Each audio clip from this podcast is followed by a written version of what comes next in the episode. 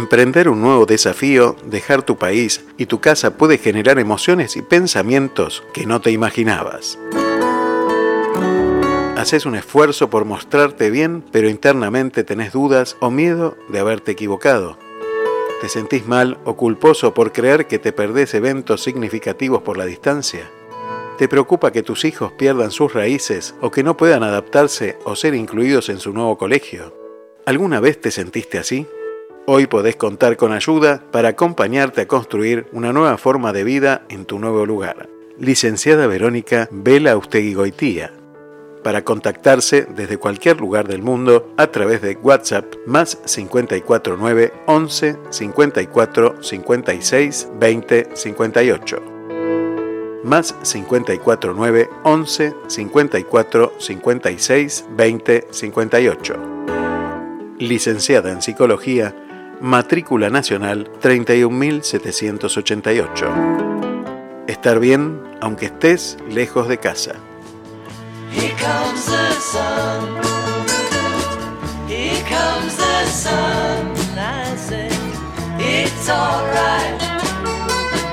Bajate la aplicación desde la Play Store. Estación Radio Puente.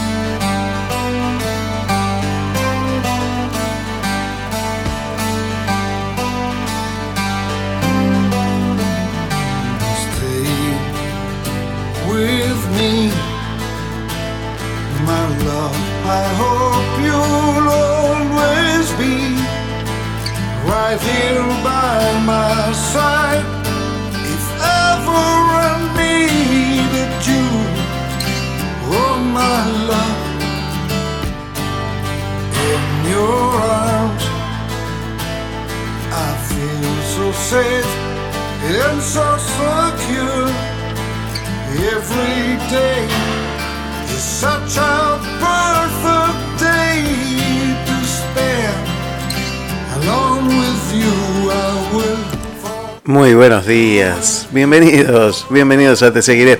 Ya comenzamos este nuevo capítulo, el número 156, según me dice Charlie Navarro.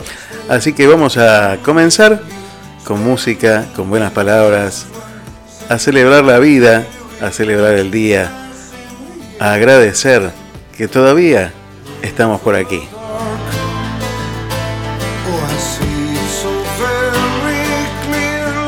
No sé desde dónde escuchás, si hace frío, si hace calor. Bueno, por aquí está hermosa la mañana después de la tormenta terrible de anoche de viento y de lluvia y de relámpagos que hacían, bueno, ponían un poco de, luz a la noche. Refrescó, refrescó después de los, 30, de los 37 grados que hizo ayer aquí en la ciudad de Mar del Plata.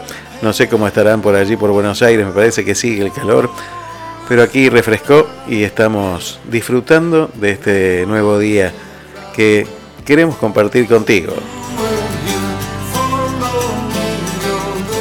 Mi nombre ya lo sabes, y si no lo sabes me presento y digo Aldo Barone. Ese es mi nombre y mi apellido, y aquí nos vamos a encontrar y allí donde me deje llegar, si puede ser, a tu corazón, sería un lujo para mí.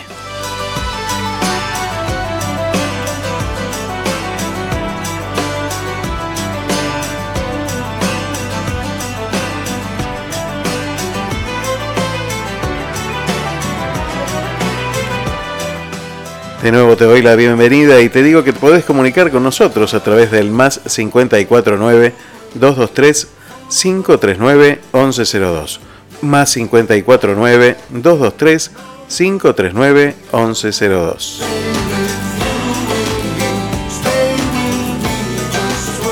También podés hacerlo a través de las redes sociales, a través de Facebook como Te Seguiré, o a través de Instagram como arroba Te Seguiré, me seguirás también puedes encontrarnos en nuestro canal de YouTube como Estación Radio Puente, como Radio Puente en Spotify. Bueno, por todas partes nos podés encontrar y seguirnos y volver a escuchar los programas, volver a escuchar las charlas. Hoy tendremos unas charlas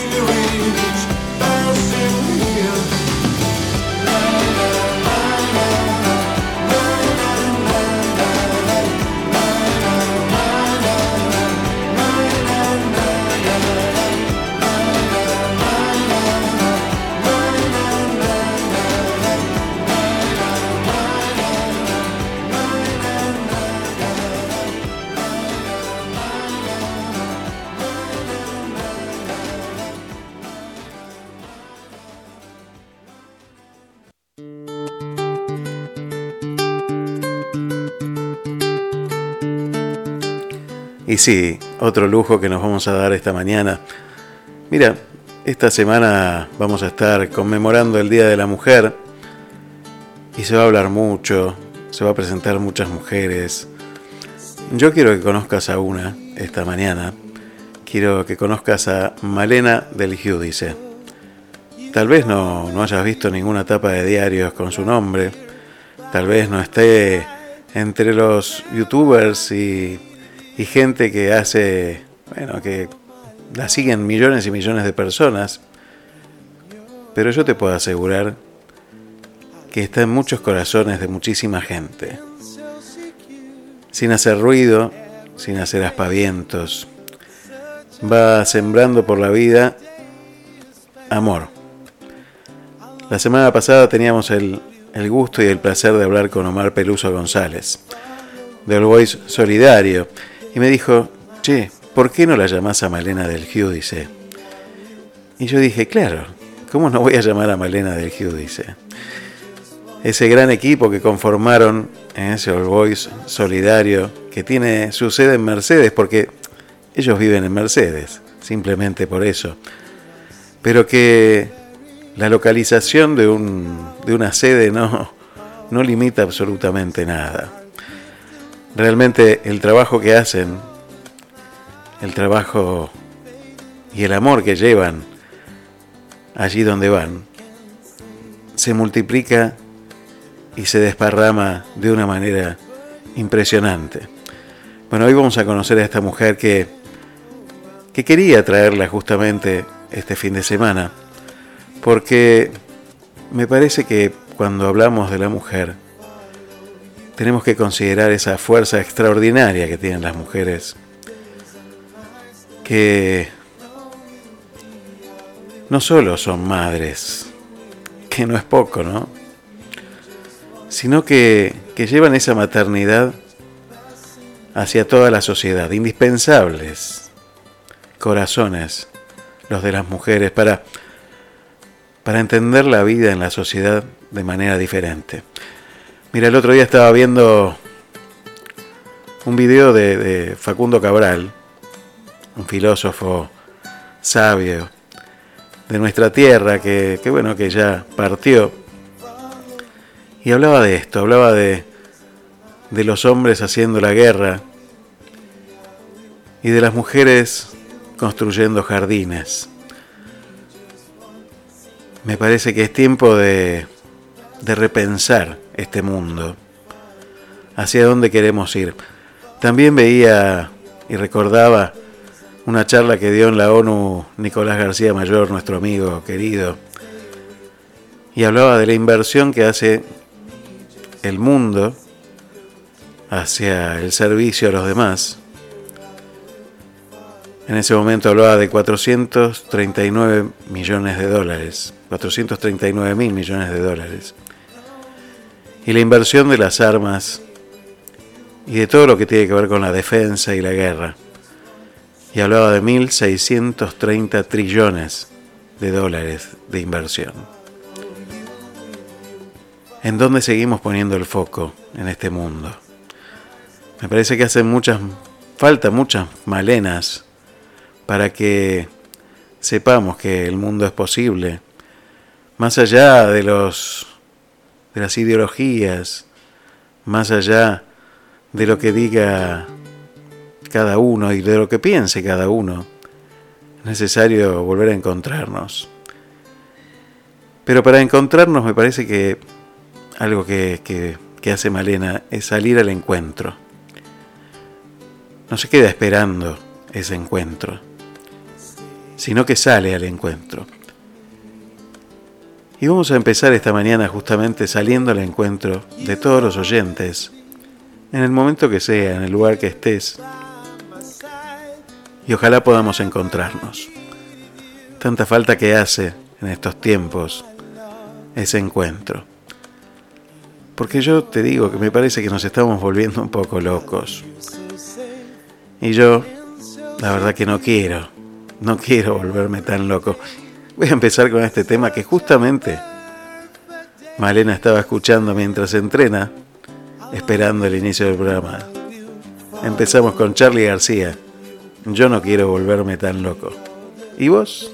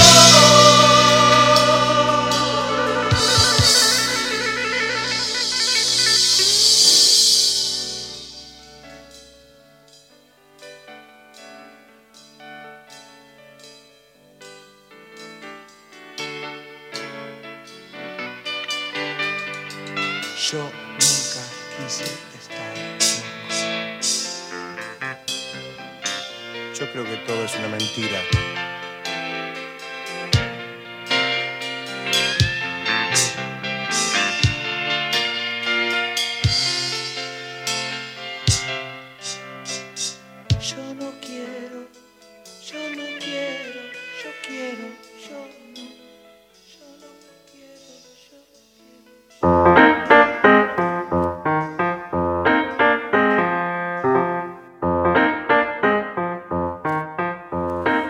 Y yo no sé si querés volverte tan loco, si querés vivir como digan, ¿cómo estás viviendo? ¿Cómo te estás encontrando en estos días cada vez que te encontrás con ese que está delante del espejo?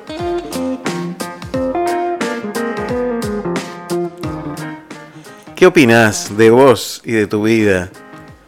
¿Qué decís? Bueno, hoy vamos a estar hablando de un tema que tiene que ver con, con lo que nos va sucediendo en la vida. Mira, yo estoy convencido de, de que la vida es un regalo hermoso, pero no es siempre una fiesta. ¿O sí? Muchas veces nos encuentra frente a algunos montículos, frente a algo que nos bloquea el camino, muchas veces. Muchas veces nos enfrenta a montañas muy difíciles de atravesar. Y depende un poco de nosotros si nos quedamos allí debajo o si decidimos atravesarlas.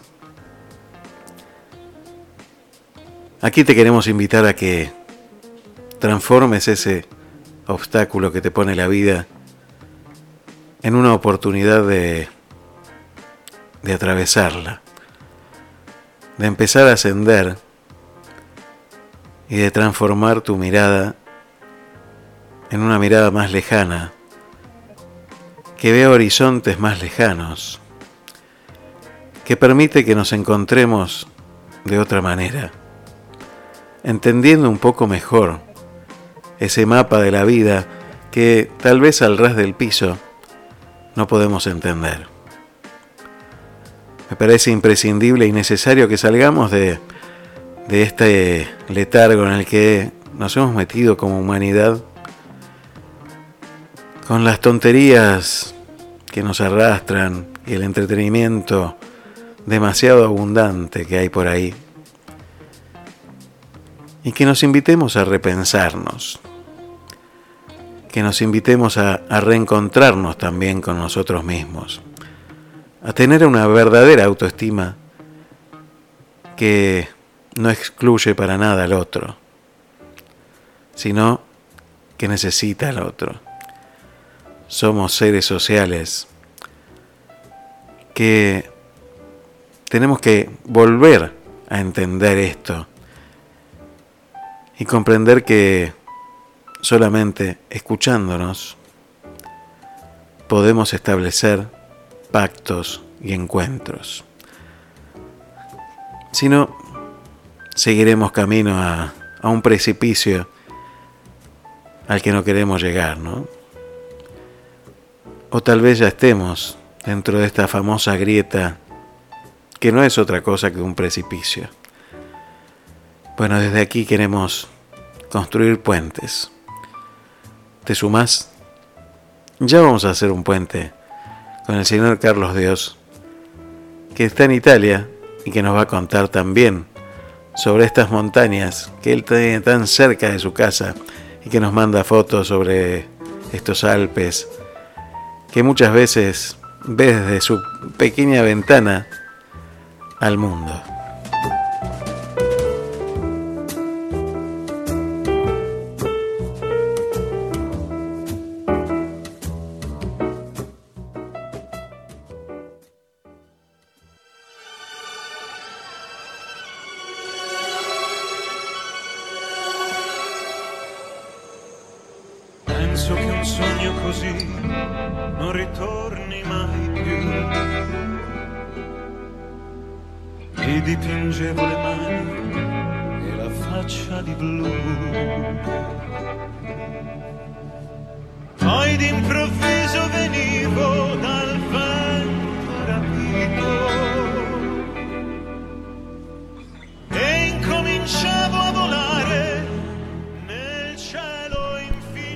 Sí, volemos un poquito más allá.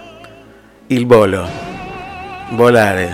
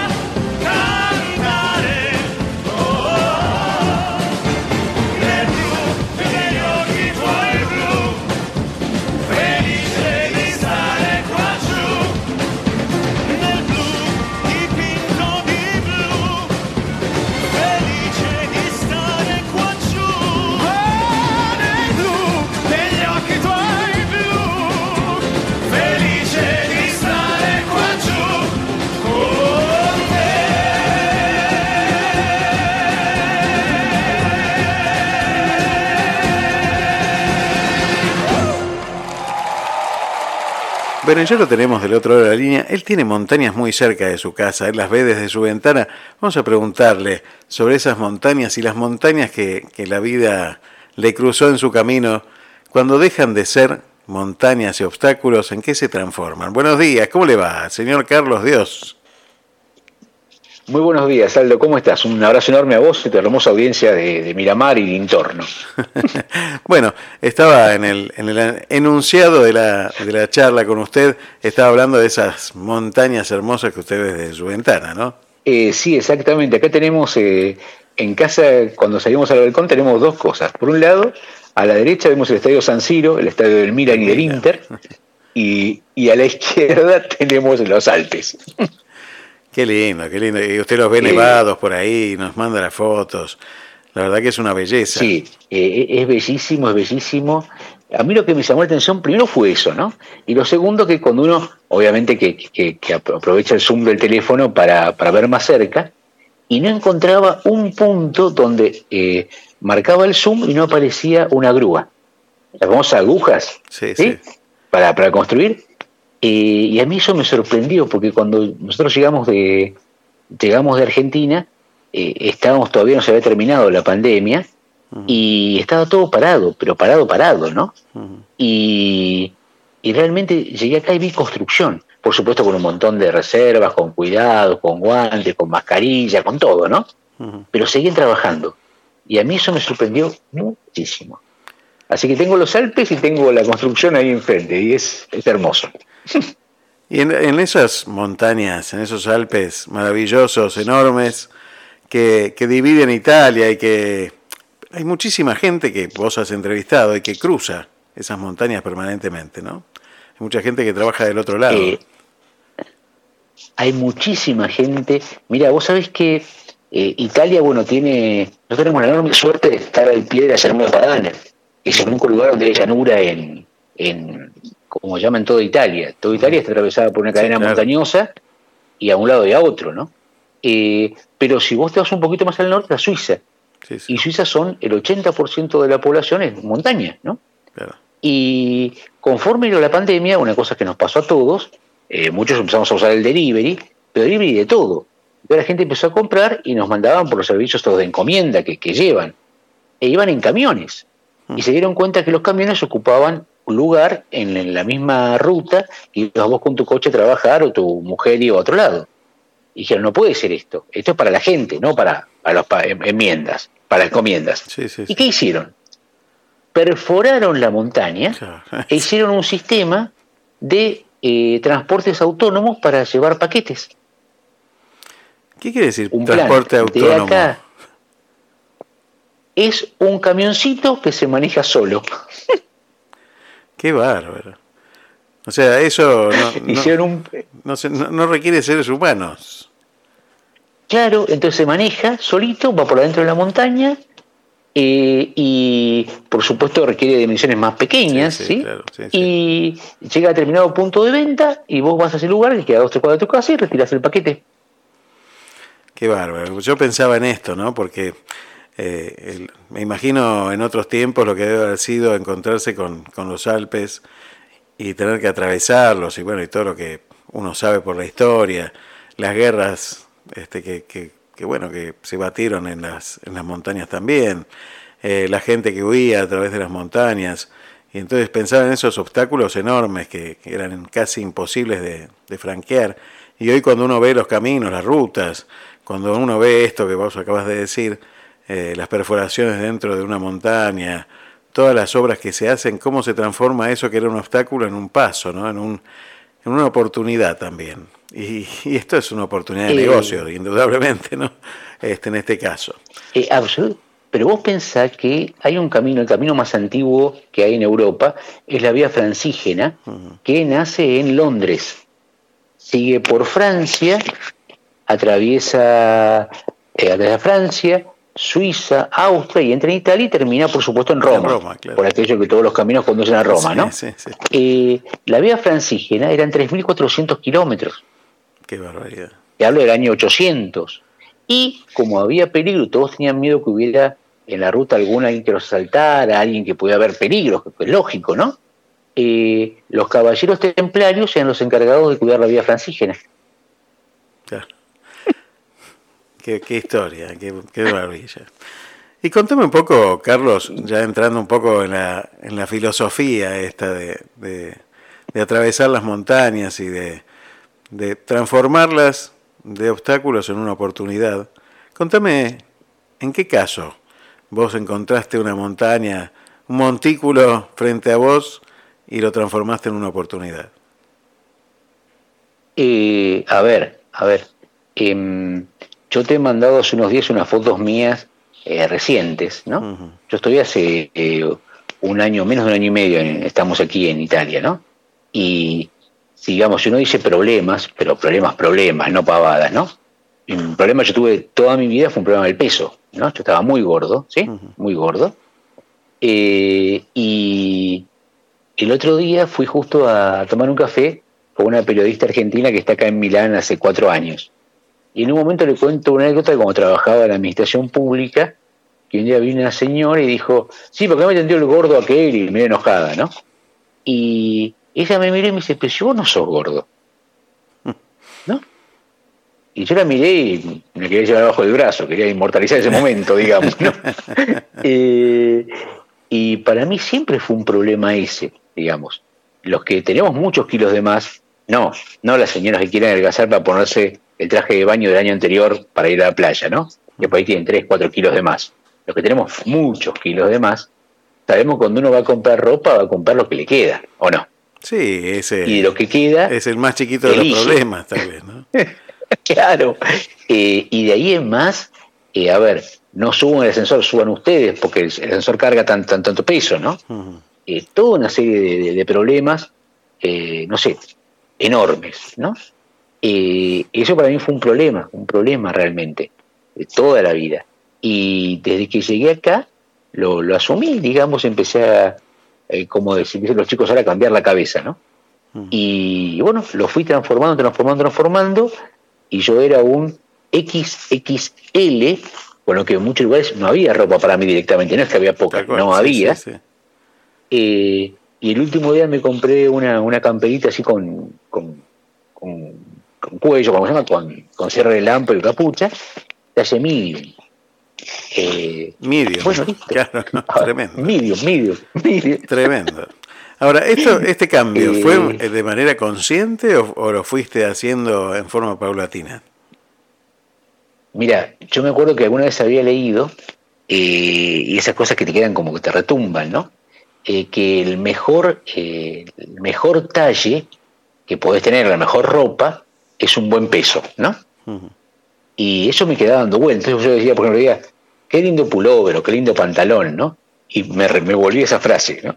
Entonces, sí, sí, sí, pero no es el pantalón, no es el queso que ves, porque eso tiene que ser seis talles más para que te entre. Entonces, no es que sea lindo el color, es que vos te has excedido. y te vas, te vas acostumbrando, y acá una cosa que yo vi es que la gente se cuida mucho. Se come muy bien, pero no bien, recontra bien, y más de una vez se los he comentado. Pero la gente se cuida mucho. La gente come, eh, eso que teníamos nosotros de comer un plato repleto de pasta con un cuarto kilo de salsa, con otro tanto de, queso rallado y, pan a gusto y dos copas de vino, eso es muy chiquito. Acá son 80 gramos de pasta que ya viene con la salsa y un poco de vino y listo. Sí, Entonces, tal vez cualquier eh, argentino diría se mueren de hambre, ¿no? Y, es todo lo contrario. Te puedo, saber, te puedo que no te morís de hambre. Te puedo saber que no te morís. te puedo asegurar que no. No, por eso es todo lo contrario. ¿no? Todo lo contrario. Este, hay que... Eh, pero, eso le, pero eso le pasa porque uno dice, ah, por ahí ve una foto de por ahí de, de, unos chicos jóvenes y uno dice, bueno, cuando los chicos tienen veintipico de años, eh, están en, también en forma, todo le queda lindo, ¿sí? Pero acá le pasa eso a la señora que tiene sesenta y pico, que por ahí tiene un kilito de más, que no, que es medio bajita, medio retacona, y está impecable. Está impecable y se cuida y se pinta y se. A ver, sin ir más lejos. Eh, vos sos muy joven, pero cuando yo era chico, iba, me llevaban a la calle Florida. En la calle Florida en Buenos Aires tenías que ir arreglado para ir a la calle Florida. Sí, sí, claro. Ibas vestido para caminar por la calle Florida. Eh, y la gente que andaba por la calle Florida, uno era más lindo que el otro, los hombres perfectamente trajes, las mujeres arregladísimas. Y no estaba mal eso, no estaba mal visto, porque forma parte de, cómo se cuida uno, cómo se muestra, cómo se presenta. Eh, y por otro lado, así como vos sabés que charlábamos ayer en, en, en Italiatinos, hablábamos con, con, Federica, porque hoy sábado es el día de la gramática, ¿no? Y yo le decía, bueno, ¿para qué sirve la gramática? Porque hoy todo tiene que ser utilitarista, todo tiene que ser tiene un sentido, ¿no? Sí, sí. Y ella me decía, mira, sirve para todo sirve para, para poder expresarte. Y le preguntaba a ella si ella veía que con la gente que se relacionaba él con, ella, con su esposo, cuidaban como hablaban, ¿no? Que era algo que uno hacía, uno hace, pero en general hacía toda la sociedad antes. Y sí, en general sí, porque la gente se da cuenta que uno, como se presenta a través del lenguaje, más allá que tenga una linda camisa, un rico perfume, un lindo reloj, un collar las mujeres, pero como uno se expresa es a través del lenguaje y la gramática nos ayuda a que esas cosas que digamos estén coherentemente y bien dichas según las reglas del idioma. Entonces es muy importante saber gramática. Sí, claro, y no perder estas cosas, ¿no? Porque el otro día hablaba con, con, Abel Albino, con el doctor Abel Albino, y me decía que cuando tenía 25 años se fue a, estudiar a, a, Europa, a España, y estuvo en, Navarra, ¿no? Y entonces le llamaba la atención una cosa que le llamó mucho la atención, y a mí me, llamó la atención que recordara esa este, situación, era ver a la gente, a los hombres sobre todo, con zapatos este, impecables, este, nuevos. Y, y, que eso no lo veía, el que no lo veía viendo, mira que te estoy hablando de hace muchos años, y si bien en la Argentina antes se vestía muy bien, eh, como que había determinados artículos que siempre fueron como un lujo, ¿no? En la Argentina, como que, eh, como que eso no era algo extraordinario. ¿Cómo es la vestimenta de la gente habitualmente ahí en, donde vos estás? Que, yo sé que, es, que, también son de cuidar mucho esa, esa cuestión externa, ¿no? A mí me pasa algo muy, muy simpático. yo creo que un día me van a pegar un carterazo, esto lo, advierto, ¿no? Eh, porque voy en el subte y me quedo prendado mirando a las, a las señoras. Eh, generalmente las mujeres tienen que arreglarse más que los varones, esto pasa en general, ¿no? Mm. Pero la gente se arregla. Eh, a ver, te voy a decir algo. Eh, alguna vez que hemos ido con mi mujer al Colón, uno sabe que al Colón hay que ir muy bien arreglado, ¿sabes? Desde sí, siempre, ¿sí? Sí, sí Y las últimas veces que habíamos ido, he visto gente de jean, alguien con zapatillas, que, sabía de movida que así no tenías que ir, ¿sí? No sé cómo ir, pero así no. Y el año pasado, el 11 de mayo, se inaugura formalmente el Teatro de la Escala, su, su repertorio, su programa anual, que es el día que se inauguró después de la guerra, que estaba toda destruida por los bombardeos, eh, Milán y la escala también, la renovaron, lo convencieron a Toscanini para que viniera a tocar, y ese día a las 11 de la mañana se da una función gratuita, con todo el ballet y toda la, orquesta, a los milaneses. Nos anotamos con mi mujer, fuimos, y vos sabés que bajamos en, la Plaza del Duomo, atravesamos la Galería Vittorio Emanuele, que es la que conecta la Plaza del Duomo con la Teatro Escala, y quedamos caminando, veíamos que la gente que estaba delante, qué arreglada que está la gente. Y había mamás, había chicos, había señores, todos iban a la escala.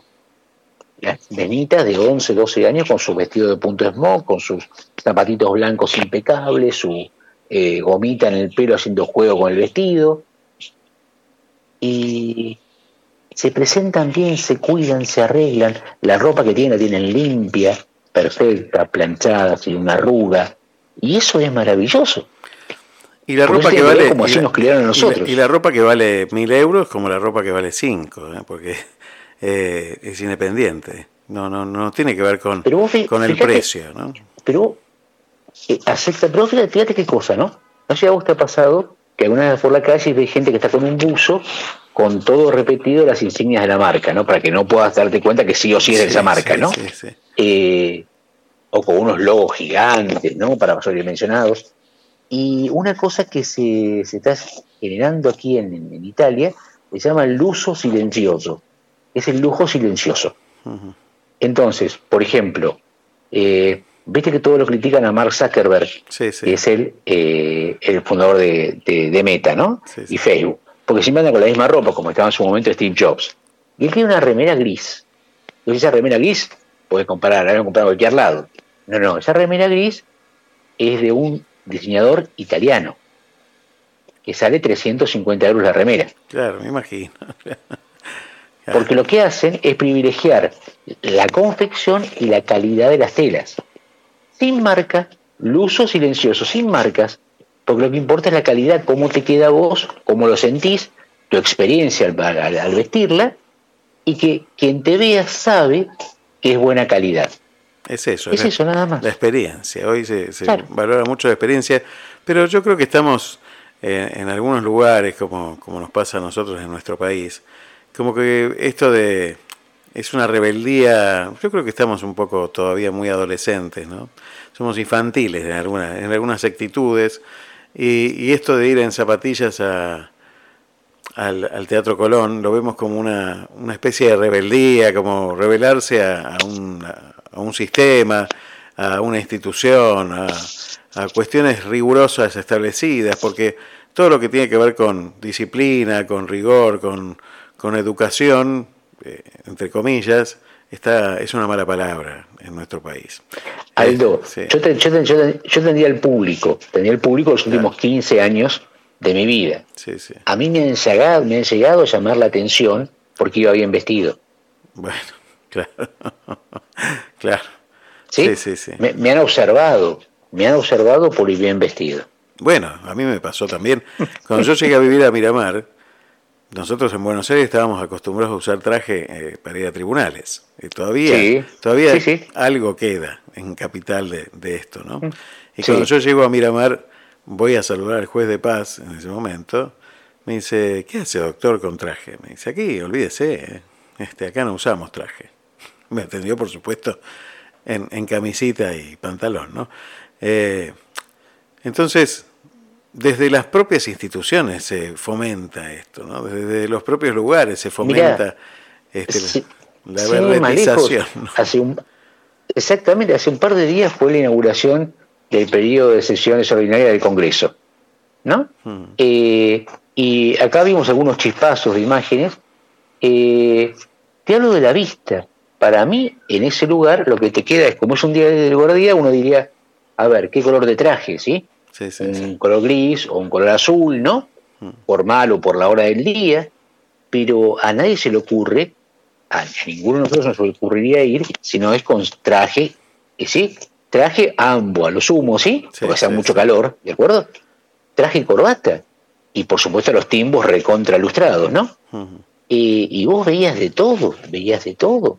No, no, no, no, no, no lo de, por supuesto, de ningún tipo de, lugar ni, ni, opinión política, no, digo lo, lo que ves la imagen, ¿sí? en general, las mujeres la vi más arregladas, con trajes, por ahí colores más, más chillones que otros, bueno, qué sé yo, ¿no? Esos son gustos, pero eh, la gente bien peinada, no, no, eh, pero a nadie se le puede ocurrir ir a ese lugar si no es con traje y corbata.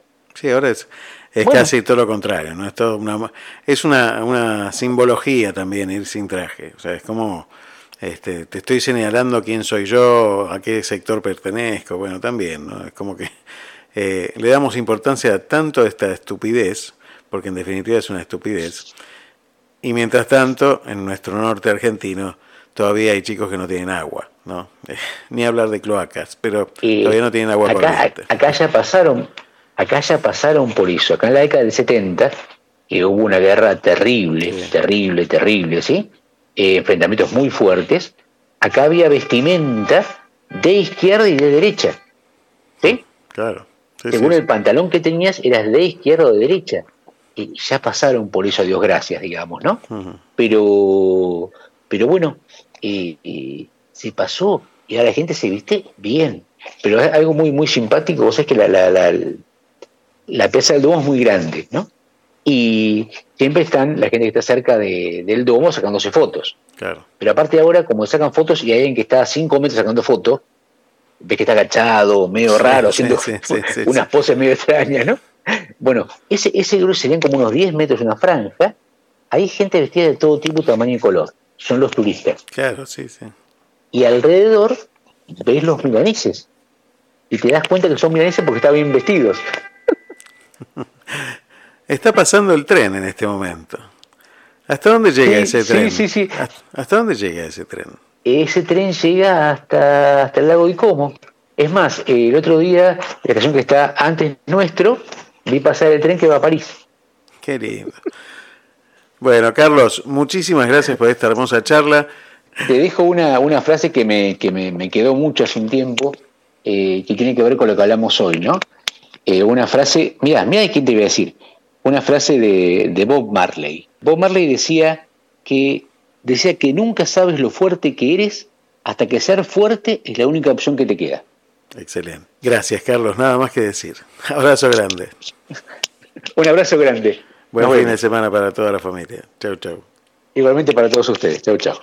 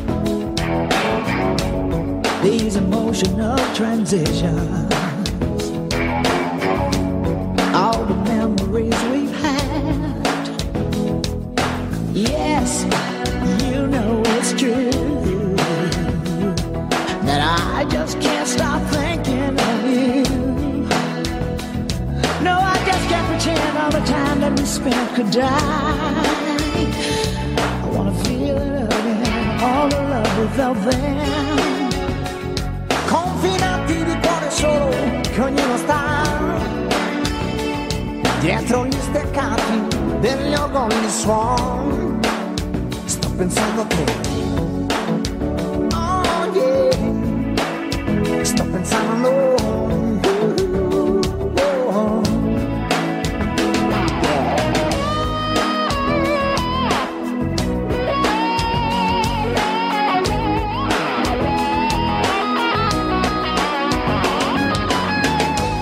Sono cose della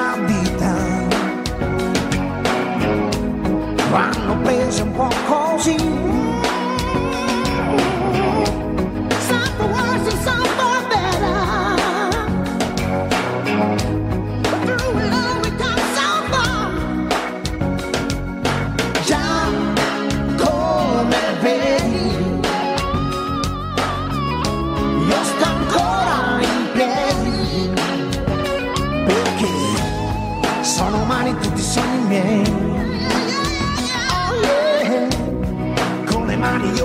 Hey.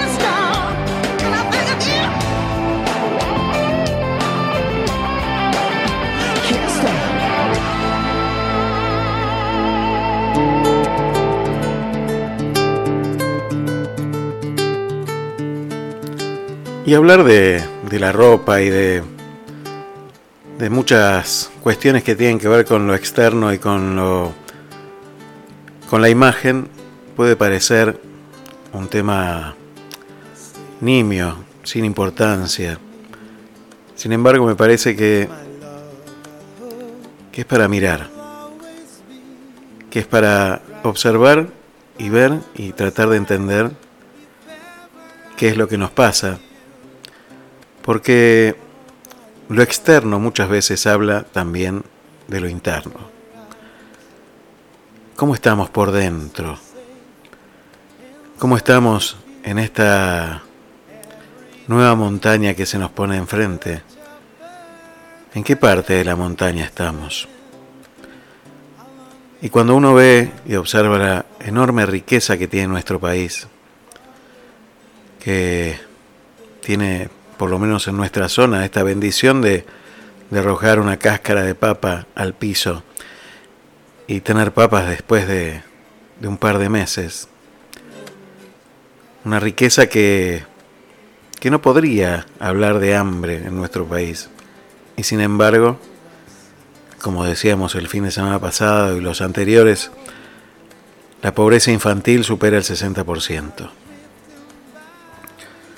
Y parece una pavada hablar de, de cómo se visten en Milano, en Italia. Y seguramente habrá muchos que, que les echan la culpa justamente a los europeos y a Norteamérica y a quien sea. Pero jamás asume la responsabilidad personal. Me parece que es hora de, de pararnos frente a nosotros mismos y decir, ¿cuál es mi parte de responsabilidad en este mundo? ¿Cuál es mi parte de responsabilidad en esta sociedad? Ya no solo si estás dentro de la Argentina, sino también si estás afuera. Me parece que, que también tenemos que hacernos responsables donde estemos de lo que le pasa al otro, de lo que le pasa al, al hermano que tenemos al lado, que ya no solo no se viste bien, sino que está descalzo en la tierra, caminando como puede y con una realidad que, bueno, tal vez no conozca otra, que lo haga caminar algunos kilómetros para ir a buscar agua, que coma al lado de donde hacen sus necesidades. ¿Qué nos pasa como sociedad que no vemos estas cosas? ¿Hasta dónde vamos a llegar sin darnos cuenta de, de toda esta enorme riqueza que tenemos como país en cuanto a los recursos naturales, esta belleza enorme que, que me regala Dios y, y, que tengo cada mañana cuando me despierto, de tener la posibilidad de ver un, mar inmenso, un horizonte lejano que, que no encuentra límites. Y aquí nomás, en los conurbanos de las grandes ciudades, tenemos la pobreza creciendo cada vez más. Y mucha gente llenándose de, de riquezas materiales. Creo que no entienden. Me parece que seguimos tras el poder, que seguimos tras el dinero, debajo de la sombra de, de gente que cree tener poder y dinero. Y no se dan cuenta que tal vez lo único que hacen, hablando de zapatos, es estar cada vez más debajo de un zapato cada vez más grande. Decía Charlie García al principio, yo no quiero vivir como digan. No sé, a mí me gusta la rebeldía sobre algunas reglas establecidas. Y, y me encanta que por ahí gente sin traje y corbata pueda ir al Teatro Colón pero no como un acto de rebeldía o como un acto de ideología, sino como un acto de derecho a tener acceso a la cultura en nuestro país. Porque no es un privilegio acceder a la cultura y la cultura lamentablemente está cada vez más lejana de muchísima gente. Y conocernos, y conocernos, implica entender lo que le pasa al otro.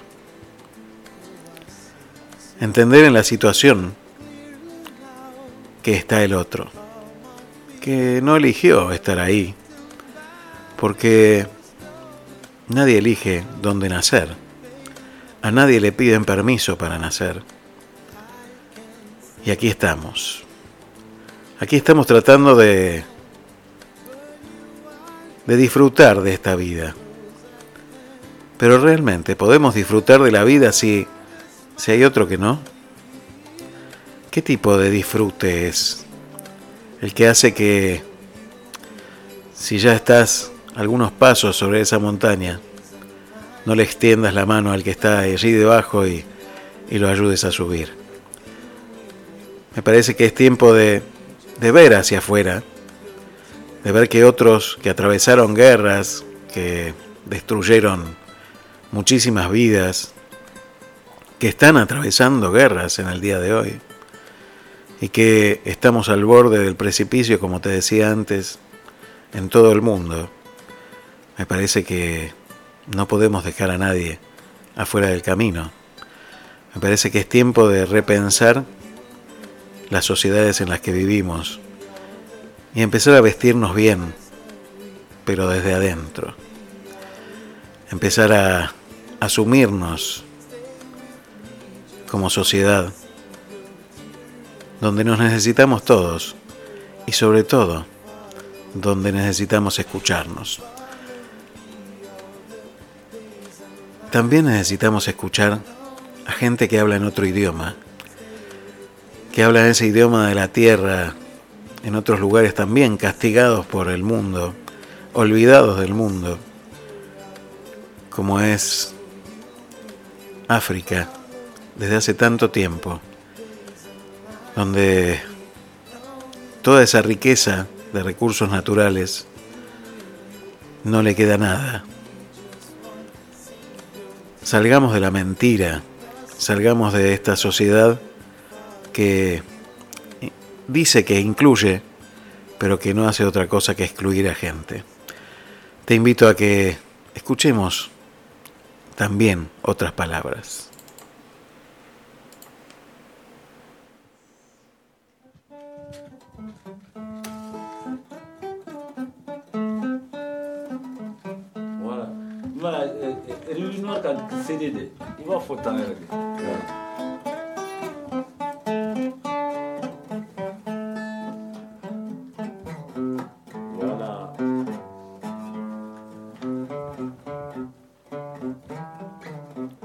Boubacar Traoré y Ali Franca Duna Mayelema.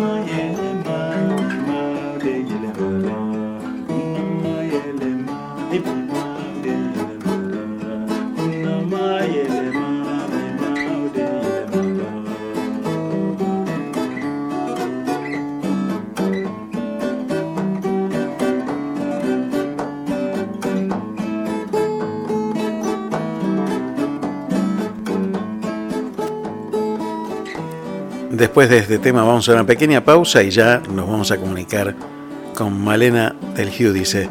Vamos a escuchar y conocer a esta mujer con un empuje, un compromiso y una solidaridad que contagia y lleva adelante un montón de obras gracias a, a ese corazón inmenso que tiene a través de All Boys solidario, pero que trasciende las fronteras de, de su propio ser. Ya nos comunicamos con ella.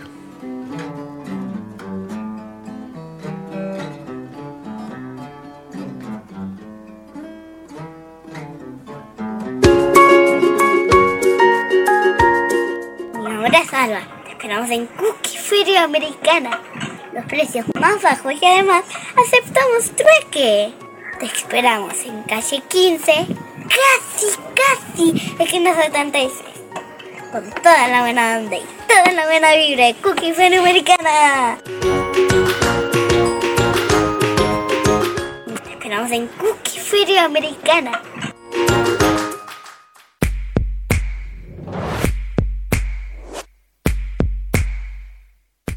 Limón Perlé en Mar del Plata, el sabor de la repostería europea, únicos en la zona, con las recetas de la abuela. Limón Perlé, Avellaneda Arenales, Mar del Plata.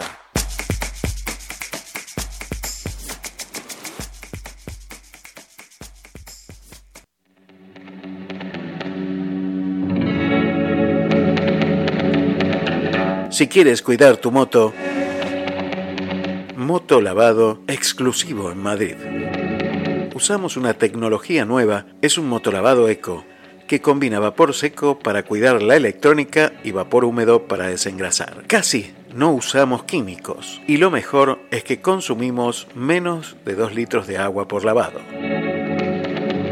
Además, no producimos aguas residuales y ahorramos en un recurso que es cada vez más escaso. Calle de San Dimas, 4, Madrid. 653 78 7357. Sumate a zonavapor.es. www.zonavapor.es. El cuidado que ella merece.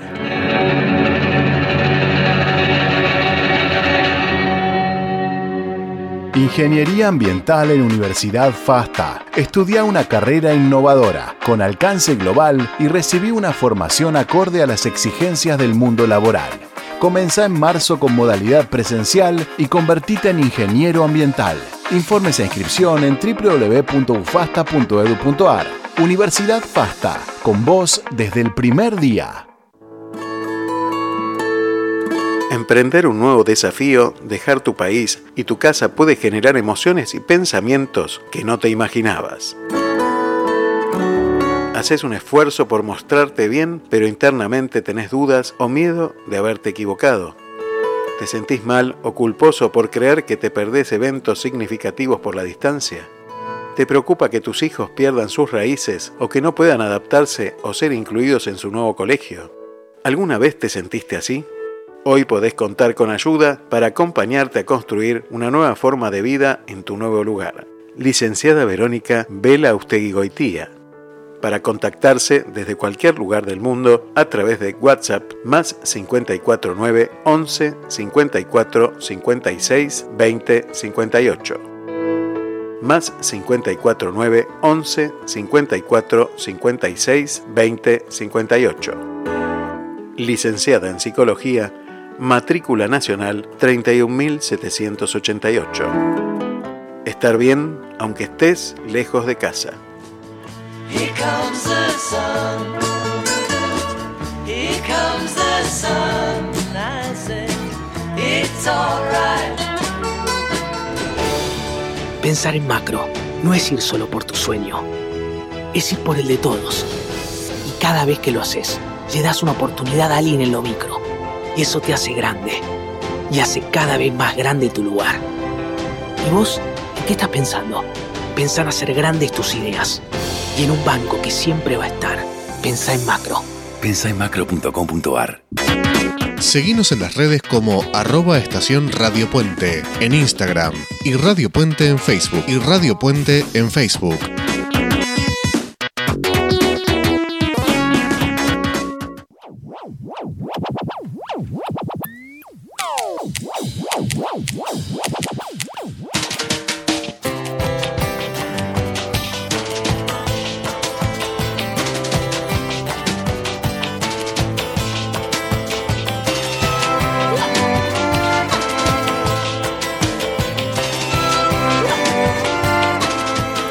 Mientras me tomo unos mates aquí, me está cebando Silvana, escuchamos a Lisandro Aristimuño, Azúcar del Estedo, y vamos a ir al encuentro de Malena del Giudice. Es que todo se volvió gris. Cerraron la puerta del sendero. Perdieron la gracia del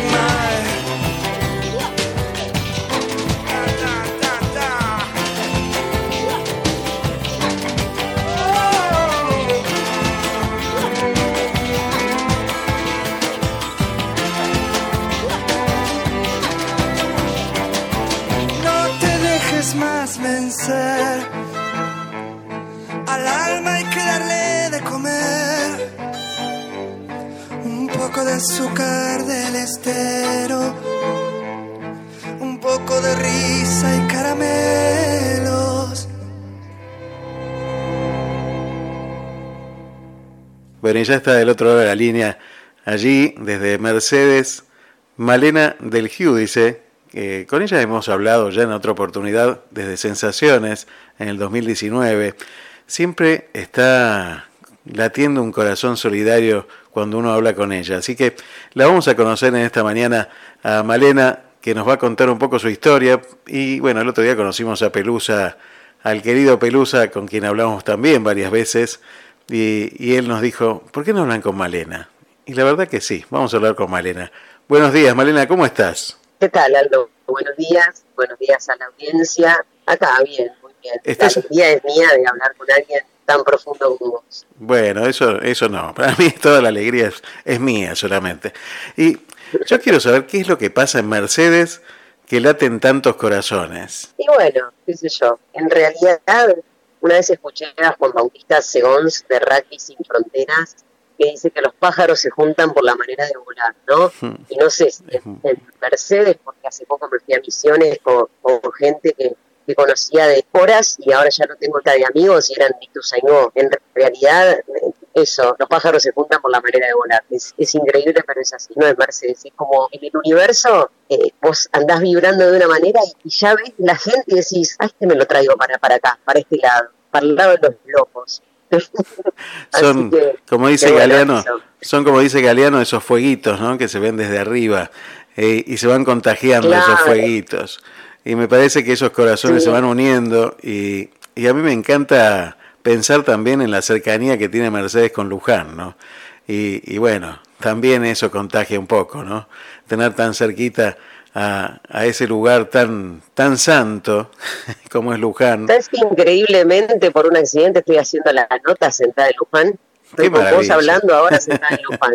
Bueno, no hay, no hay ninguna casualidad. La tengo, a la- Virgencita de Luján la tengo frente a mí, así que Mira este, vos. no hay, no hay A mí casualidad. Pelu me reta, porque a, a mí Pelu me reta porque a mí me cuesta creer que lo que no veo, mucho me cuesta. Entonces cada vez que yo hago las cosas solitarias me dice la obra que está haciendo Dios en vos, nena. Vos deja, vos deja.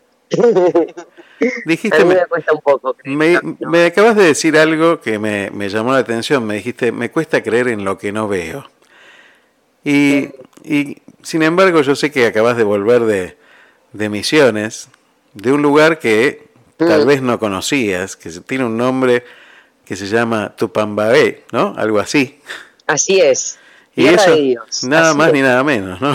Tiene ese nombre, Mm, Tierra de Dios. Sí. Y, y, sí. y te pasó algo que escuché por ahí, de, de un encuentro con una niña que a quien vos ya venías siguiendo desde hace un tiempo, que, Sí, que sé que es albina, pero para mí es una, una nena que tiene el color del sol en la piel. Y me parece que, que tenés una historia ahí que, que, bueno, que habla de eso, ¿no? De creer en lo que uno no ve. Mm. Contame un poquito esa historia de Rocío. Eh, nosotros somos eh, padrinos de una escuela en, verán, se me confunden todas las ciudades, en Garuapé, Mm. en la escuela 334 y la escuela satélite. En noviembre yo fui ahí con, con, un camión de armería a llevar un montón de ganas. Cuando llegué a la escuela, fui derecho a buscar a Rocío, que era esa nenita que para mí era hija mía en otra vida. Que es igual, yo me dejé ahí no y somos iguales. Aparte, yo soy medio india, no me gusta usar zapatos, ¿viste? Entonces llego y me dicen, no, Rocío no está más, no, no sabemos qué pasó, su mamá se suicidó, no, no sabemos qué fue de Rocío. Entonces ahí el intendente de Garubapé, Gerardo Schmidt y Jorge Procopio pusieron a disposición una camioneta, Jorge me dijo que yo mi camioneta, el intendente me dijo, hay una camioneta para vos, si querés ir a buscarla acá, anda, pero la selva es muy grande, vale, no la vas a encontrar. No va a ser fácil. Yo digo, fácil no va a ser quedarme sentada acá. Así que ahí abandono a. Yo estaba con Tays Sports en el evento Jugando es Mejor, un evento social que hace muy lindo Tays Sports. Mm, sí, sí. Ahí le digo a Lourdes, Lourdes, yo me voy, a la, la chica que estaba a cargo, quiere hacer el evento, yo necesito encontrar a Rocío, no puedo avanzar. Bueno, ahí nos fuimos andando por todas las ciudades que te imagines, hasta que dimos en una punta que podía estar en Capioví, Capioaví. Doblamos ahí en Capioaví y nos dijeron, sí, es posible que esa familia está acá, bueno, llegamos a Tupambay, a la tierra de Dios. Y, y la maestra me dice, sí, Rocío está acá, pero Rocío hace rato que no viene a la escuela, no debe ropa, está con su papá, Mm. su papá trabaja en la yerba de lunes a viernes, tiene sus costumbres que yo no juzgo a nadie. Cada Sí, sí, uno que claro. tenga su vida, yo no juzgo a nadie, yo quería ver a Rocío nada más. Nada, y se me llenan los ojos de lágrimas porque también me viene, ¿sabes algo que, que estamos hablando de Dios? Me viene una canción de León Gieco que dice, Dios no estuvo allí donde nací. A veces me parece que es injusto, hay cosas que me parecen, pero bueno, nada, no, no, No no soy llorar, no me gusta llorar, no me gusta dar lástima con lo que hago, pero a veces me parece que Dios hay lugares en los que no está, che. Entonces a mí me cuesta. Bueno, la encontré a Rocío con su papá, el papá de entrada vino corriendo como, como a precotearme, a pelearme, pensando que yo me la iba a llevar. Digo, espera, espera, espera, yo no me quiero llevar a nadie. Yo nada más quiero ayudarla a que tenga un poquito de vida mejor, nada más. Yo no me quiero llevar a nadie a ningún lado ni que nadie salga de su lugar. Ahí le empiezo a mostrar al papá las fotos de, otra- de- otros momentos que había estado con ella, se ríe el padre, como podía, ¿no? Sí. Entre su guaraní y su español nos entendíamos, porque yo ahora te lo cuento fluido, pero no es así la conversación. ¿no? porque ellos hablan guaraní. Entonces ahí él me entiende, bueno, me dice, llévame a comprarle cosas, porque después en medio también ellos se creen que uno está obligado a, ¿no? A, Sí, sí, es sí. costumbre. Bueno, fuimos a comprar unos, unos protectores solares para Rocío, unas galletitas, que esto, que lo otro, qué sé yo. Ahí se baja de la camioneta y me dice, yo me vuelvo caminando. Bueno, bueno, le digo, Leo. Espera, le dije al que manejaba la camioneta. Vamos a mirarlo por el espejo retrovisor. Al instante cruzó el bar de enfrente con la caja. Sí, claro. bajé como loca de esa camioneta y le digo, dame la caja. Dame la caja, vos toma lo que quieras. A mí dame la caja de Rocío. Ya le iban a cambiar, ¿viste, Aldo? Sí, sí, Es tremendo. así, los Es pibes están desamparados de padre, de madre. de- Viste, a mí en muchas notas me dicen, ¿y pero el Estado dónde está? Sí, yo estoy acá, yo estoy haciendo lo que a mí me nació, me salió, sé que es un granito de arena y sé que esa frase que nos cansa, que el mar no sería lo mismo sin ese granito de arena, bueno, el mar no sería lo mismo. Los que hacen los demás, no sé, no me acuesto tranquila. Y eso, eh, justamente que decías, de, de que te suena injusto, y no hay duda de que es injusto, y, y que parece que Dios no está en ese lugar. Y sí, está, está No, través. me venía de eso. No, no, pero sí, a ver, me pasa, nos pasa a todos, este, Malena, y, y nos, nos lleva a dudar un, un montón de veces, ¿no? Porque el mundo a veces es tan injusto, tan injusto, cuando uno ve y recorre diferentes lugares, esto que estás haciendo vos te invita a ver justamente la injusticia pintada en la piel de los chicos del color rojo, ¿no? Porque me imagino estarán todos llenos de tierra rojiza, este, descalzos caminando Sí, por, sí. La, por, la, por la tierra, tratando de aprender todos en un mismo lugar, en una misma salita. Y cuando vos pensás en, en dónde van a terminar esos chicos, y ese granito de arena es fundamental. Ese, como dijiste recién, ese granito de arena es fundamental porque es la conexión con el resto del mundo. Porque imagínate que ni Claro, siquiera los yo- padres, los familiares, nadie se va a ocupar de esos chicos. No, Nadie. nadie está conectado con nadie, Aldo, nadie está comprometido con nadie. Entiendo que sus costumbres, insisto, yo no juzgo, yo voy y hago lo que a mí. Mira, una vez escuché a Julián Weich, le preguntaban por qué era para él un acto solidario. Entonces dice, eso para mí es algo egoísta, porque lo hago porque me hace bien a mí. Yo lo hago porque me hace bien a mí. Y mostrás, eh, vos, Malena, que mostrás todo, mostrás a los pobres chicos. No, no, no. Cada uno ve lo que tiene en el corazón. Yo cuando hago una publicación nunca puse ¿y dónde están los políticos? ¿y dónde está esto? Porque yo comparto la alegría, no te cuento la parte oscura. Yo comparto la alegría porque en ese momento con los chicos nos divertimos. Aprendí a decir, eh, acostarse mirando al cielo guaraní y yo dije, me deben estar cargando. Y lo decía y los pibes se tiraban al piso y miraban al cielo. Entonces decía, guau, estoy hablando guaraní con ellos. Yo me re divertí. Es así. Y que, y que recibís un montón de cosas que, que, que, bueno, que no tienen precio y que uno no esperaba recibir y que la recibe de alguien que no teóricamente no tiene nada, ¿no? Y tienen tanto, Total, totalmente. tienen tanto. Mm. Tenemos tanta riqueza, lo Mm. hablaba el otro día con, con Omar, con Pelusa, y, y hablábamos de esto, ¿no? La riqueza real de nuestra, de nuestra tierra no está en la tecnología, no está en la industria. La, la No. riqueza está ahí. Está en la huerta que tengo en la tierra al lado de mi casa. Tres Totalmente, semillas ya me totalmente. cansé de tener tomate ya. Totalmente. Y están esos chicos y están esos chiquitos que eh, de verdad son el futuro de la Argentina y que recibieron a través de ese pequeño corazón que llevó este All Boys Solidario, recibieron un pequeño contacto con, con otro mundo, porque es otro mundo para Claro. ellos. Sí, sí. Eh, Sí, sí, yo los, los martes son los martes que, que me siento en terapia. También un poco mi psicóloga me, me baja tierra, ¿no? Me dice, bueno, vale, viste, enseguida, ¿qué, qué puedo hacer? Quiero hacer, no sé. Bueno, también es su vida, es su forma. Los chicos quizás no conozcan otra vida, tienen esa. Pero bueno, si uno les puede ofrecer por un rato algo mejor y comprometerse en que, porque yo no es que fui ahora y no voy más, yo hablo con las maestras todo el día, hoy me mandaron una foto de Rocío en el primer día de clase con la ropa que le habíamos llevado.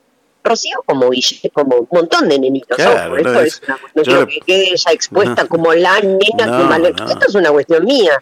Después son un montón de nenes, pero uno se encariña con algo, qué sé yo, a mí, hay una foto mía a los dos años que, que para mí me llevó a esa foto, ¿viste? Porque es como dijiste cuando arrancaste la nota, nada es casualidad, todo es causalidad. Yo creo que esa foto me llevó a mí a esos dos años donde mi vida era feliz antes que, que, que el imperio que tenían mi papá y mi mamá se caiga y se peleen y, y un montón de cosas que no vienen al caso, ¿no? Ujú. Pero pero todos hacemos por algo las cosas, nada está en la vida de, de casualidad. Y Malena, vos, eh, antes de llegar a la parte deportiva, que, te- que es muy fuerte en tu vida, quiero entrar a tu parte también de- del trabajo, porque sos oficial de justicia, ¿verdad? Sí, es increíble que mi trabajo no condice con mi, con mi vida real, ¿no? Es increíble, pero bueno, para hacer mi trabajo percibo plata y para hacer lo que me gusta no. Con eso me, me tranquilizo, porque digo, qué loco, porque tengo que desalojar una casa, tengo que ir a secuestrar un auto, bueno, para esto me pagan, ¿viste? mi vida es otra cosa, esto es algo que todavía una vez, cuando yo me quejaba del Poder Judicial, alguien me dijo, ¿y por qué no renuncias?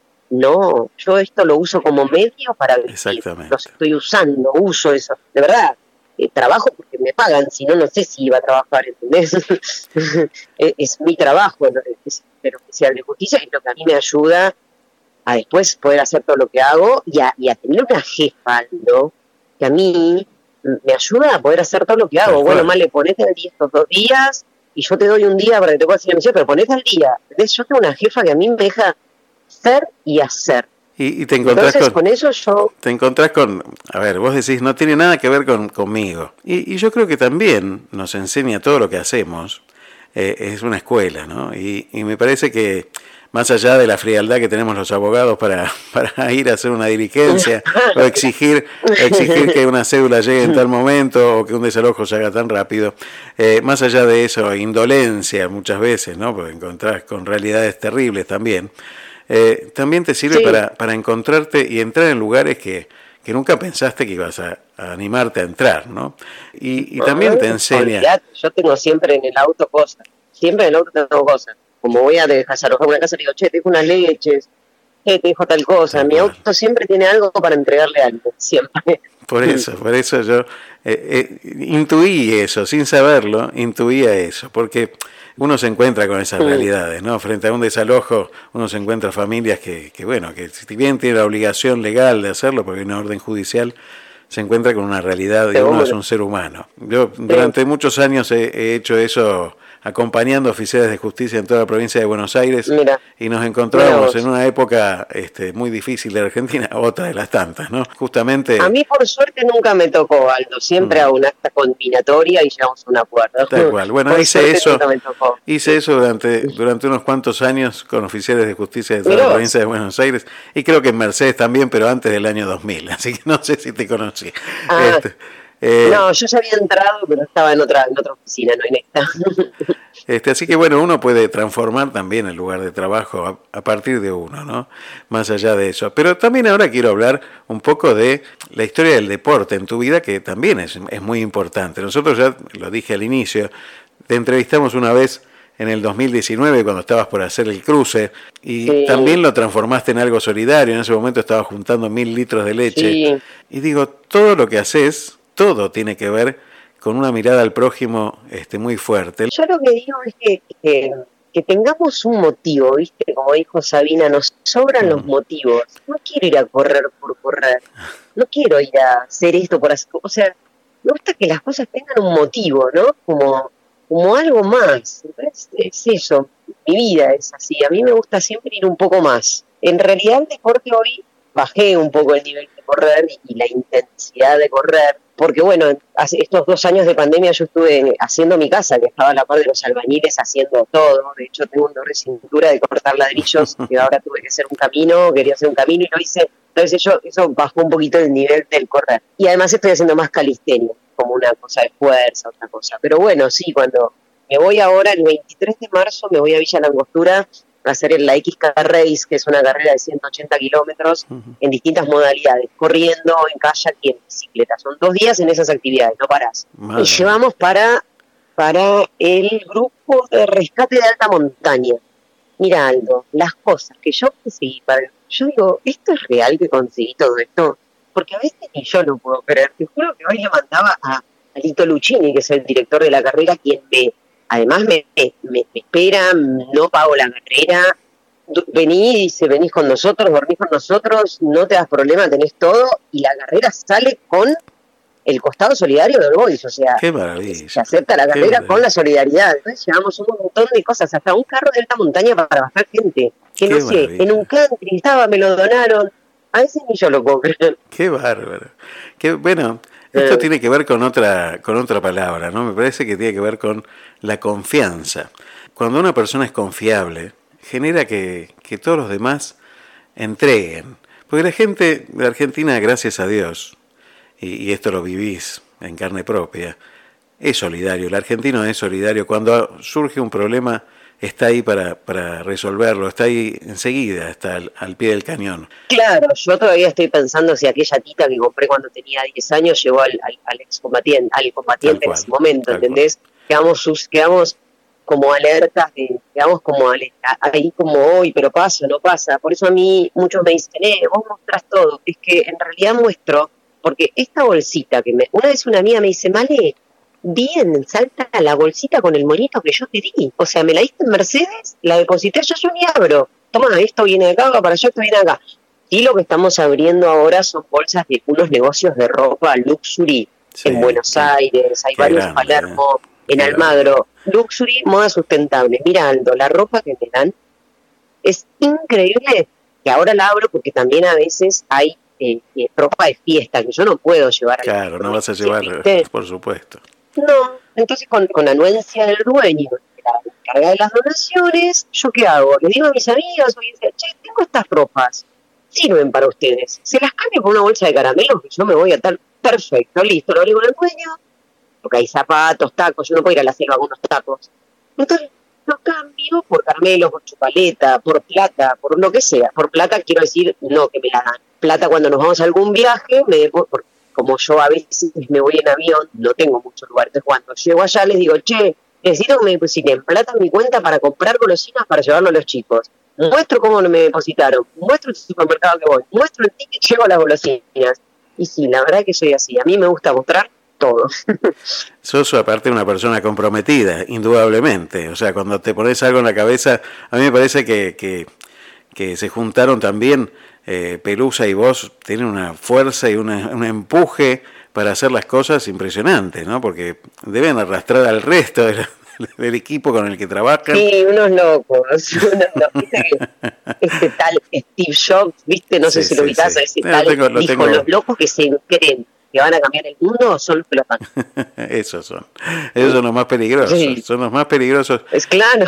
Y necesitamos un, un par Sí. así en nuestro país y esto cambia totalmente, ¿no? Cuando, cuando uno piensa en, en- bueno, vos sos más joven que yo y, y- y seguramente también tenés experiencia de, de esta palabra tan eterna en nuestro país que se llama crisis. Cuando ves el futuro, vos también tenés familia, eh, tenés hermanos, tenés, bueno, este, también ves esto. ¿Qué ves en el futuro de la Argentina? Mira, sé, es que justamente hace poco me lo preguntaron en una nota, en una radio, y yo le dije que tengo un imán, y vos hace poquito, hace cuando empezamos la nota hablaste también de Galeano. Tengo un imán que me regaló mi mamá pegado en la heladera, que es de Galeano, y dice, la utopía está en el horizonte, camino dos pasos se aleja tres, Sí, claro. camino veinte pasos se aleja cien.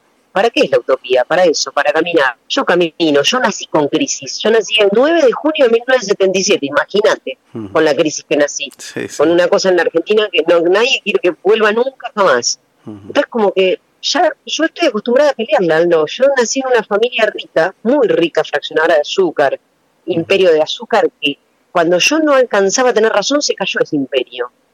Entonces yo salía a la vida a pelearla, no tenía opción, no había opción. O sea, ya está, se- tú, te cayó todo, descompro, solo queda construir. Bueno, vamos a construir. Entonces como que a mí, para mí, la- es, es esto la vida. ¿Y cuándo nació esta Como la mirada, bat- esta mirada al prójimo, esta mirada tan comprometida con el, con el otro? Oh, Bueno, yo siempre fui un poco así, después yo me casé, yo trabajaba en Buenos Aires, en IRSA, y tra- antes de entrar a IRSA trabajaba en un Burger King que está enfrente del hospital de clínicas. Ahí ya me traía la comida que sobraba y se la daba una mamá con unos nenitos que estaban en Riobamba y Córdoba para en la esquina de mi departamento. Entonces yo decía, no, estas hamburguesas las van a tirar, se las voy a llevar a eso. Como que uno ya lo tenía dentro, Sí, ¿no? Después me volví a vivir a Mercedes, me casé, en una del matrimonio me metí a Bariloche, metí una licencia y ya en Bariloche ahí me metí en una villa y paré, no paré con una amiga que me dice allá, corriendo, los conocí, yo iba corriendo, entonces me dice, ¿por qué corres sola? Y porque qué sé yo, recién llego y corro. No, dice, a partir de ahora, ahora corres con nosotros. Me metí a un lugar muy complicado, pero muy, mucho más complicado que ayer. Mucha droga, mucho abuso, haciendo denuncias todo el día y fue terrible. Y Tremendo. bueno, eh, ese, ese matrimonio por el que a mí me decían, andate a la luna que se salvan, íbamos los dos, no se salvó, no se pudo, y me volví a Mercedes, y ahí le, Pelu es el portero de la escuela de mi hijo. Entonces ahí le dije, che, yo quiero seguir con esto. Y Pelu dice, yo vi algo en vos, nena, yo vi algo en vos. Y él vio algo en Qué mí maestro, qué maestro. que le ha mostrado su amigo, porque viste que Pelu tiene ese amigo que Sí, yo no lo conozco sí. y no lo veo, Pelu lo ama, es amigo suyo. Y, y bueno, y ahí vamos, así, andando los locos. Se complementan. es terrible, yo con Pelu nada que ver, no somos nada que ver, no pensamos iguales. Yo pienso de otra manera, pero yo voy con Pelu el fin del mundo. A mí Pelu me dice, che, Mali, vení que nos vamos a comer el mundo. Dale, ¿está la pieza puesta? Así. me encantó, me encantó. Sí, sí. En, en la vida, como contaste vos, esta historia familiar y, y- y esa situación que, que- que, bueno, que lo llevó a una, a una situación económica muy difícil, también nos pone montañas muchas veces muy difíciles de afrontar, como la, la que atravesó Pelusa, ¿no? Con sus hijos. Esta enfermedad que, que se llevó a los hijos de, de Pelusa y que, Terrible. y que tiene que ver con, con una con, con enfrentar justamente una nueva montaña que vas a enfrentar vos para tomar conciencia sobre lo que es la distrofia muscular de Duchenne. Esta, Sí. esta enfermedad que, que, bueno, que es tremenda, se descubrió hace mucho tiempo, en el siglo XIX, pero eh, los avances son muy lentos, este, si bien ahora hay como mayor investigación y mayor este, tecnología aplicada eh, en el estudio, hay que tomar conciencia y la necesidad de estas enfermedades para, para que se sigan investigando y para que se encuentren este, los tratamientos adecuados para estas enfermedades. ¿no? Contame qué es lo que vas a, a encarar este, justamente hablando de esto. Sí, así es. La verdad es que en realidad yo voy, va mi cuerpo, yo voy en nombre de Martín. Martín es Ujú, el primer sí. hijo de Perú que fallece por la distrofia muscular de Duchenne. Un pibe muy profundo, un pibe que, que con la mirada con el papá. Yo lo conocí bastante hacia cuando entraba a la casa de Perú. No, no tenía charlas con él, porque Martín era un pibe muy reservado, pero, pero una mirada que, que era un pibito increíble y Martín soñaba con, con explorar el Aconcagua. Entonces yo dije que, que bueno, que iba a ser yo, que con una remera de él y con una, una bandera que si llego, llego, si algo me dice que tengo que parar, pararé, y si puedo estar en la cima saltando y no creo, porque los pulmones tienen que estar ahí quietos, no puedes agitarte, pero, pero eso, eh, hay una canción de las pelotas, yo soy muy musical, a mí la música Mm. me traslada a todos lados, y hay una canción de las pelotas que dice llegar hasta la cima de todo, llegar hasta la inmensidad es mi idea. Si llego, llego y, y- y le entregaré a Martín mi corazón ahí, como diciéndole que no logré. Ya lo entregaste sin duda, ¿eh? sin ninguna duda Mm. lo entregaste. Y, y no sé si alguien se puso en contacto con vos, que esté investigando sobre el tema, si te va a acompañar gente con respecto a esto, si te pudiste contactar con otros papás que están en la misma situación.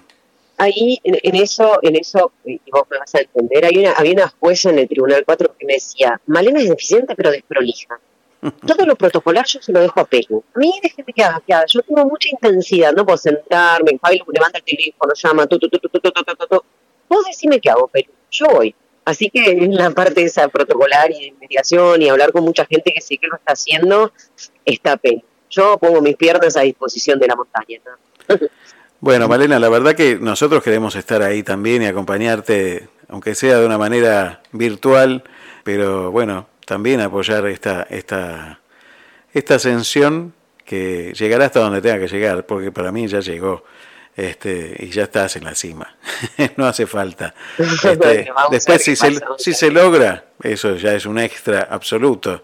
Pero ya solo la intención, el llevarlo en el corazón a Martín, el llevar este, este justamente aliviar estos dolores de tanta gente, ya es una cima enorme. Ya es una gota Totalmente eso. es una gota importante también en este mar. ¿eh? Eh, así que es indispensable. Sí, sí. Este, yo. Eh, entrevisto, gracias a Dios, frecuentemente a gente indispensable. Y yo creo que en Qué estos dos últimos fi- fines de semana he dado con dos personas indispensables para este mundo. Así que yo quiero agradecerte, Malena, todo ese compromiso. Sí, no, en realidad gracias a vos por, por esto que hacemos, por mostrarlo, por darle importancia, por, por darle el encabezado. Yo el sábado pasado cuando escuché el encabezado que hiciste a pelos me dan las lágrimas. ¡Wow! Nada, eso. Uno a veces no, no cree que está haciendo tanto. Y cuando te, en realidad te muestran lo que vos estás haciendo, decís, ¡wow! Todo eso estás haciendo. Entonces vos un poco por ahí sos eso, nos mostrás a nosotros lo que nosotros no nos damos cuenta que estamos haciendo. Seguro estoy de que, va, que- van a llover un montón de mensajes después de esta entrevista y, y seguro estoy de que el reconocimiento es fundamental. Hay que y dar a conocer a esta gente. O sea, yo yo creo que te tiene que conocer la gente, que saber lo que haces, lo que hace Pelu, lo que hace muchísima gente, porque estamos demasiado acostumbrados a ver cosas malas. Nos dicen todos los días todo lo que está mal y hay muchas cosas que están bien Sí. y que son las cosas que hay que destacar, sobre todo los chicos que yo les digo a mis alumnos, siempre les pregunto, si ellos creen que con su actividad personal, con su acción personal pueden cambiar el mundo. Y lamentablemente me encuentro con chicos de 20 años que me dicen que no. Y, y yo sé que sí, que la acción personal de cada uno este, puede cambiar el mundo. Tal vez el... O por lo menos sabes cuál es mi eslogan, Naito. Yo no sé si voy a cambiar el mundo, pero el mundo no me va a cambiar a mí. Por lo Es- menos mantenerse uno en, en lo de uno, ¿no? Es buenísimo. Gracias, Malena. Muchísimas gracias. Bueno, Aldo, no, muchas gracias a vos y un abrazo grande y un abrazo a la audiencia.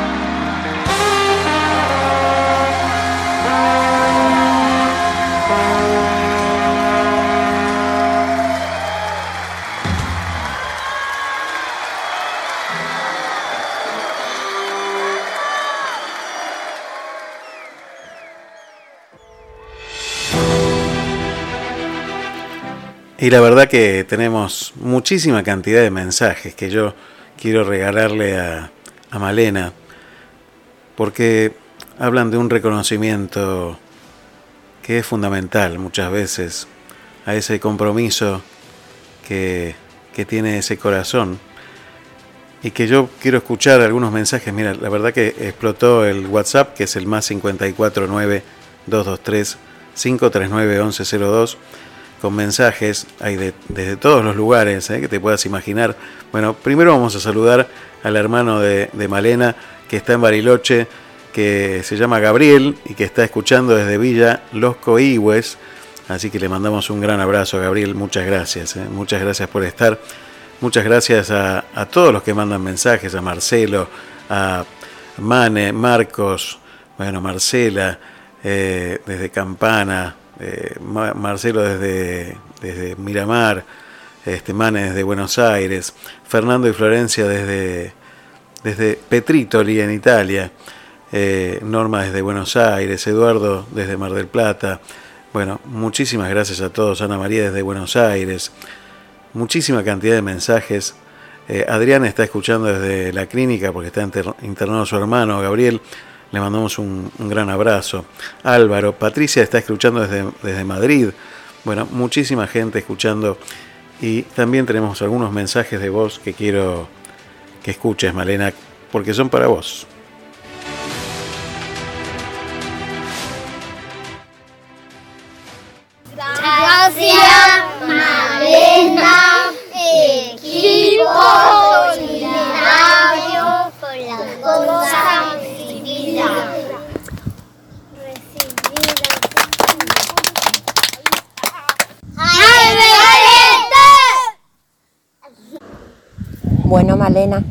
Ahora seguimos las docentes. ¿Qué decir? Tantas cosas que decir. Una, tenés un enorme corazón, que transmitís una energía positiva, eh, una, una, alegría. Queremos, eh, yo, Cristina, la que habla, eh, hago de voz, pero transmito lo que también me, me sugirieron, me dijeron, me comentaron mis colegas Zulema y Luján, queremos agradecerte a vos por sobre todo, por llegar a nosotros, por buscar a Rocío incansablemente y la encontraste, no te diste por vencida y gracias a eso tuvimos el, la gran oportunidad de conocerte. Eh, Dios te puso en nuestro camino, estamos eh, más que agradecidas con, con, vos y con todo el equipo solidario. Y ahí, ya como te comenté, eh, sos esa persona que, que logra eh, sacar una lágrima de alegría, de emoción.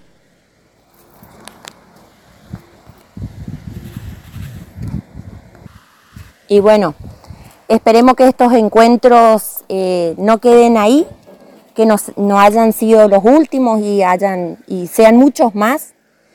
Y también encuentros de, de visitas, no el motivo de, de, volver a encontrarnos no sea únicamente eh, para traer donaciones, que siempre es de, de buena ayuda, pero también volver a encontrarnos para para compartir eh, un momento agradable como hemos compartido. Y bueno, decir hay muchísimas cosas, pero lo más importante de parte de todos los niños de la comunidad eh, del aula satélite número 2 de la comunidad Tupambaé de Ruiz de Montoya Misiones queremos darte un gracias infinito a vos y a todo tu equipo. Muchas gracias.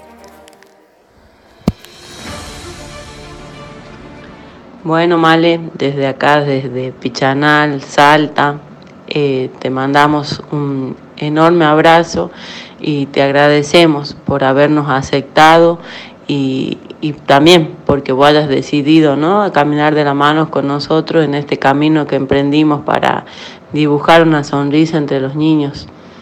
Y como te dije desde el primer día que, que te fui a buscar desde el aeropuerto, que esto fue un emprendimiento familiar, que lo, nosotros lo, lo único que buscamos es poder ver la sonrisa y que se recuerde a mi hija, ¿no? Porque como te dije aquel día, solo, solo, solo muere aquel que es olvidado.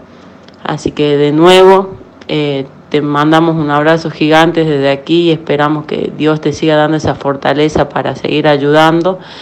Y, y la verdad que te admiro como persona, te admiro por todo lo que haces y no sé cuántas horas tiene tu día para todo lo que lo- lo- las actividades que tenés con tu vida obviamente personal y todo lo que le dedicas a este trabajo solidario. Así que yo creo que eso vale mucho y que hace feliz a mucha gente, no solo niños, sino gente de todas las edades que, que ha llegado a recibir eh, algo que lo hizo sonreír, que vino de tus manos. Así que de acá desde Salta, de Pichanal, te mandamos un abrazo gigante y seguí así, Male, seguí por este camino. Abrazo. Quien hablaba allí era la alférez Valeria Zambrano. Qué hermosos mensajes, que hay más creo. ¿eh? Hola Male, Malena, quería agradecerte todo el trabajo que haces por toda la gente que necesita y hacer siempre de un granito de arena un montón, eh, siempre ayudando a todo el que necesita. Ojalá eh, haya muchísima gente más como vos. Eh, nada, quería agradecerte por todo lo que haces, por todas las personas que están necesitando. Gracias por toda la ayuda, Carmen de Chivilcoy. Hola Male, ¿cómo estás? ¿Todo bien? Bueno, soy Jonathan del Club All Boys de Mar de Ajó. Te escribo en representación de, de todos los chicos y las familias que, que conformamos el, el Club All Boys. Y mm, bueno, nada, este mensaje es para, es para saludarte, mandarte un fuerte abrazo. Eh, la verdad que, que sabes que, que te admiro, te quiero y te respeto un montón. Eh, es una fuente de inspiración para, para muchas personas eh, y la verdad que, que es una alegría inmensa haberte conocido, haberte cruzado en este camino y bueno, ojalá, ojalá la, la- la amistad perdure, perdure por mucho tiempo, perdure para siempre Eh, y bueno, nada, espero que te, que te encuentres bien y que, y que nunca dejes de, de seguir haciendo eh, la, la cantidad de cosas que haces, no sé cómo lo haces, vos y la Pelusa también, también la verdad que son personas maravillosas. Eh, la verdad que muy agradecido, muy agradecido por, por, por tu amistad, por, por todas las cosas que haces por, por la gente y por los que más lo necesitan. Así que te mando un fuerte abrazo de parte de todos los chicos de, de Boys de Mar de Ajó, la familia. Te queremos mucho y bueno, los esperamos prontito por acá. Te mando un fuerte, un fuerte abrazo. Te queremos. Hola Malena, buen día. Bueno, ¿qué decir de, de Malena? Eh, que es una gran mujer, con mayúsculas, una guerrera de la vida. Las circunstancias de la vida hicieron que tuviera que pintarse la cara y salir a hacer frente a la realidad. Esa realidad que ella enfrenta todos los días y que no duda en llegar a distintos lugares donde el más necesitado este, le está pidiendo su presencia. Yo creo que Dios está haciendo una gran obra en ella. Eso me deja mucho más tranquilo, porque sé que Dios guía sus pasos. Nada, Malena, que sigas ese camino que emprendés y que te gusta tanto, y que la vida y Dios te dé todo lo que te mereces. Male, querida, ¿cómo estás? Acá Lili. Ay, qué alegría poder dejarte este mensaje. Un placer haberte conocido. Me encantó eh, compartir los viajes que hicimos. Espero poder eh, que podamos repetir estas experiencias tan lindas. Sos un ejemplo para muchos. Te quiero un montón y te dejo este abrazo bien fuerte. Hola Male, hermanita. Bueno, acá voy a hacer lo posible de dejarte unas palabras más allá que vos. Sabes todo lo que yo pienso, eh, los cuales no hay mucha diferencia entre los pensamientos de los dos. Eh, nada, lo que siempre te digo, te felicito por estar haciendo bien a los demás, sé, sé que ese bien que le haces a los demás te, te hace muy bien a vos, muy bien. Así que que sigas así, que sigas así. Así que nada, de más está decirte todo lo que te, te quiero, te amo. Y todo lo que cuento con vos siempre. Vos sabes. Y vos podés contar conmigo como has contado tantas veces. Desde que te compré las New Balance, de esa época. Así que bueno, nada. Te un, te mando un beso enorme y bueno, nada. Y para adelante. Para adelante que vos podés. Vos podés mover todo lo que quieras. Con el grupo de gente que estás, lo único que hacen es lograr triunfos. Así que los felicito a todos y en especial te mando un beso a vos y te, te amo con todo mi corazón. Hola a todos, soy la mamá de Malena del Giudice. Bueno, y como tal, ¿qué puedo decir? Que estoy contenta con todo lo que hacen. Eh, uno en cada hijo va viendo, yo tengo cuatro, las virtudes. En Malena destacó la solidaridad y el compromiso. De modo que adelante, toda tu familia está con vos y bueno, muy bien por lo que realizan con Pelusa. Un beso, te queremos, hija. Hola, querida Malena, ¿cómo estás? Soy Jorge Procopio, docente de la escuela 334, una escuela rural de Garuapé, Misiones, vos lo conoces muy bien, y estamos muy agradecidos por lo que haces, por nuestros niños, por nuestros niños aborígenes, por todo lo que invertís en tu tiempo en juntar ropas, alimentos, juguetes, todo tipo de donaciones como útiles escolares en forma desinteresada, ¿sí? Sos una de esas personas que invierte el tiempo junto con el padrino Omar González y el grupo de personas que trabajan, ¿sí? Son un puñado de personas únicas en el mundo, ¿sí? Que hacen mucho eh, para la gente más necesitada justamente en estos tiempos de crisis. Sabes que te queremos mucho y que te necesitamos. Ojalá nunca cambies, que sigas siempre así trabajando por la gente, con tu enorme corazón, con tu enorme solidaridad. Y en nombre de mi comunidad educativa, te damos las muchas gracias de todo corazón. Te queremos mucho y nunca nos falte. Hasta siempre, Malena. Hola Male, hola, soy Vanessa, soy Vanessa, tu amiga, tu amiga a la distancia. La verdad me sorprendió siempre, siempre y te admiro la energía que tenés, mujer, la fuerza, la fuerza, la fortaleza. Eh, siempre te dije mi madre chispita porque la verdad que estás saltando todo el tiempo y no, no hablo solo de saltar, sino de hacer cosas, de hacer cosas por vos, por vos y para todos los demás que te necesitan, a los que puedas, aunque no te llamen, aunque eh, estés de pasada, vas dejando tu granito de arena, eh, tu pedacito de corazón, de alma, de todo, en cada cosa que haces.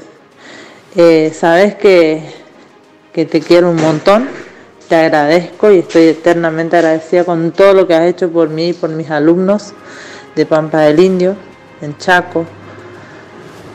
Eh, Sabes que este 2023 te espera a vos para darnos ese, ese gran, gran abrazo. Te mando un fuerte, un fuerte, fuerte, fuerte abrazo y un gran beso desde acá. Te quiero, te quiero, te quiero. Hola Malena, ¿cómo estás? Te habla Gustavo Ríos de Gendarmería Nacional. Quería saludarte y felicitarte por esta noble tarea que estás haciendo hoy como presidenta de Olboy Solidario. Tarea que siempre hiciste desde que nació junto a, a Pelusa y nosotros que siempre estuvimos al lado de ustedes y que tanto apoyo nos dieron. Eh, muy agradecidos por tenerlos como amigos. Yo me acuerdo cuando estuvimos acá en Ushuaia y vinieron ustedes a correr una maratón que organicé de Gendarmería Nacional y, y a su vez también hicieron solidaridad con un colegio de acá de la zona y que ver la cara de esos chicos con la alegría que los recibieron y el, y el apoyo que ustedes le dieron. Eh, y ahí aprendí, empecé a aprender a quererlos más y, y bueno, hoy es una realidad y que no para y te veo en todos lados y, y muy grato ver ese sacrificio que haces junto a tu grupo y a la familia también, porque están todos involucrados acá eh, durante todo el año y que no es fácil porque también tenés tu trabajo, o sea que es algo muy muy loable lo que hacen. Así que nuevamente te felicito y seguí así siempre y sabés que tenés nuestro, nuestro apoyo. Un beso grande, Male.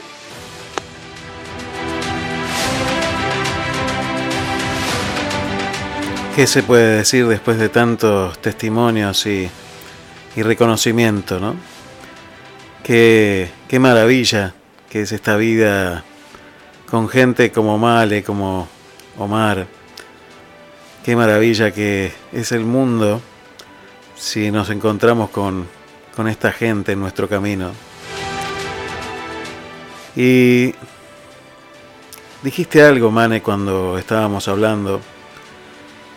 Y me mencionaste un tema de León Gieco que se llama Yo soy Juan, que habla de, de uno de los nietos recuperados, de esa historia terrible en nuestro país que sigue sangrando, que, que habla de la muerte y del olvido y de las de, de quitar a, a esos niños de sus madres, de matar a, a esos padres. Y claro, cuando uno recuerda ese pedazo de la historia que no se puede creer que haya pasado y de la crueldad, parece que Dios no estuvo allí. Cuando uno ve a estos niños abandonados y olvidados, parece que Dios no estuvo allí.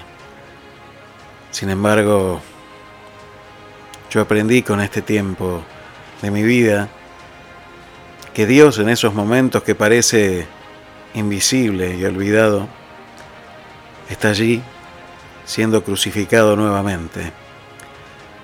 Y cada injusticia es otro golpe más a ese martillo y a ese clavo en la cruz. Y allí está, ¿eh? cosido a la cruz junto al que sufre. Por eso yo quiero regalarte, sé que la música es importante para vos, y quiero regalarte este tema que también es de León Gieco, pero que dice,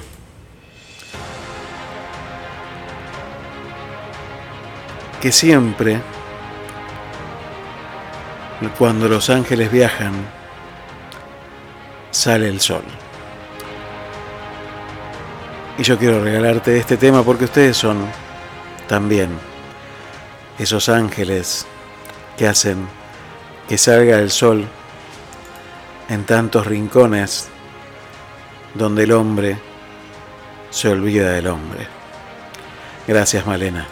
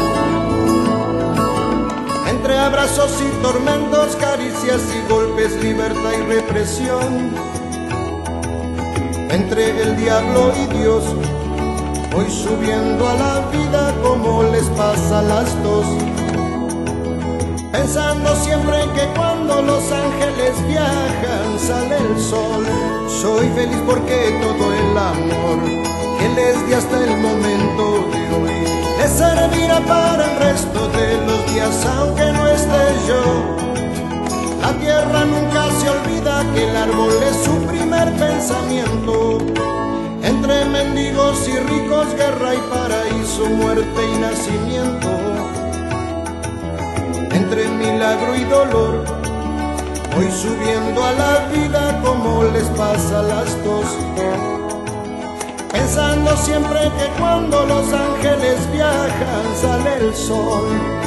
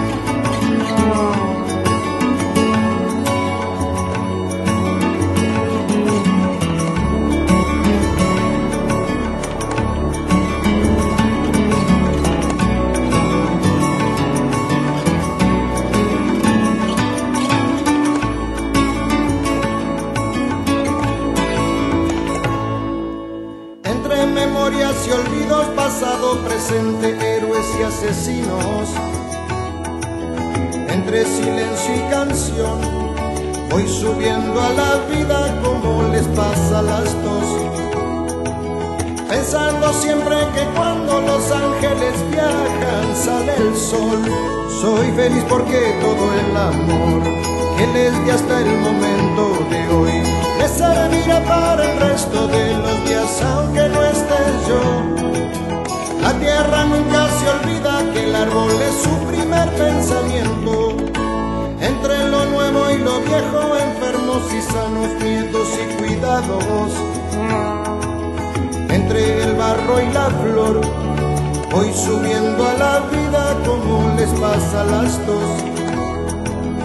Pensando siempre que cuando los ángeles viajan sale el sol.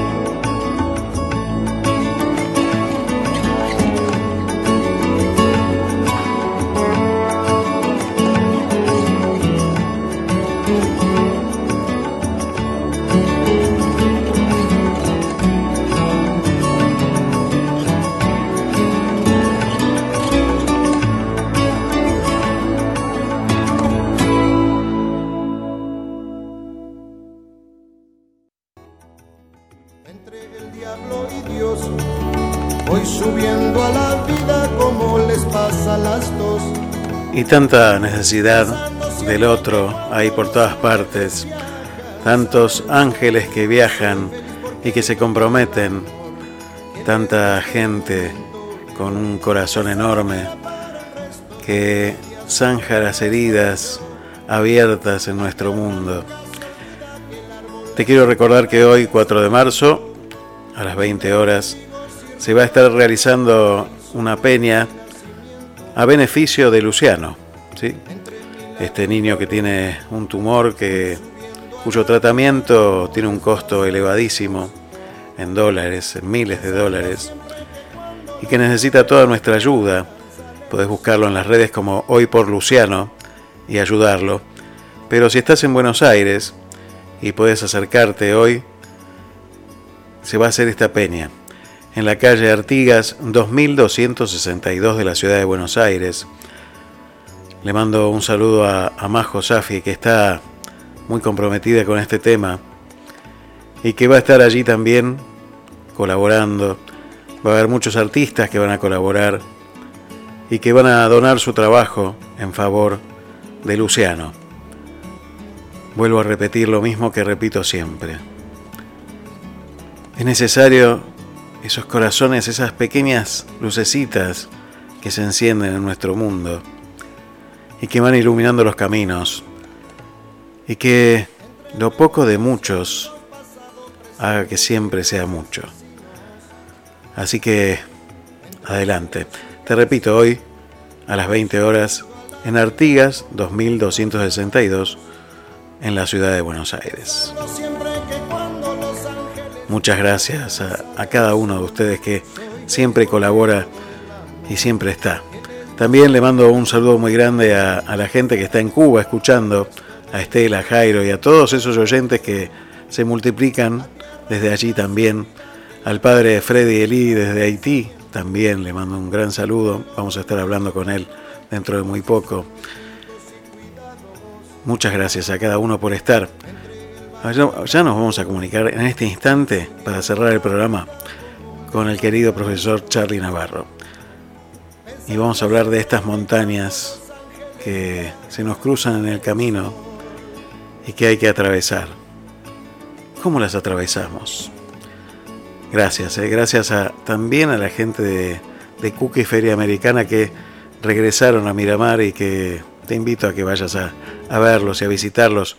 Un muy feliz cumpleaños para Cielo, que fue ayer el cumpleaños, así que le mandamos un beso enorme desde aquí a toda la familia que sigue detrás de sus sueños, que siguen luchando por esa hermosa familia. Gracias. Mientras tanto, escuchamos a Gustavo Cerati, Lago en el cielo, y ya vamos al encuentro con el profesor Charlie Navarro.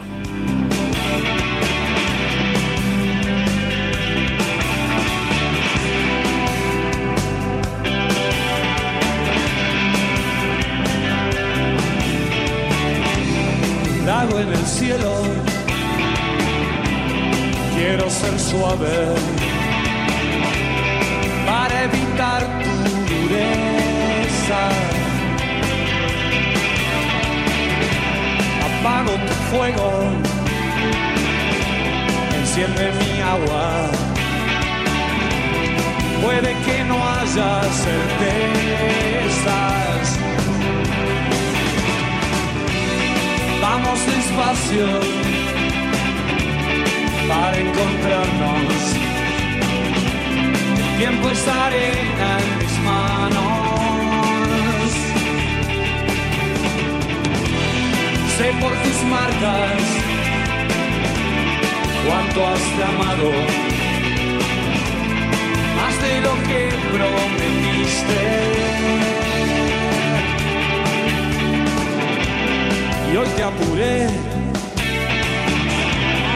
estaba tan sensible son espejismos que aumentan la sed. Y si adelante no me hagas caso, a veces no puedo con la soledad. Vamos despacio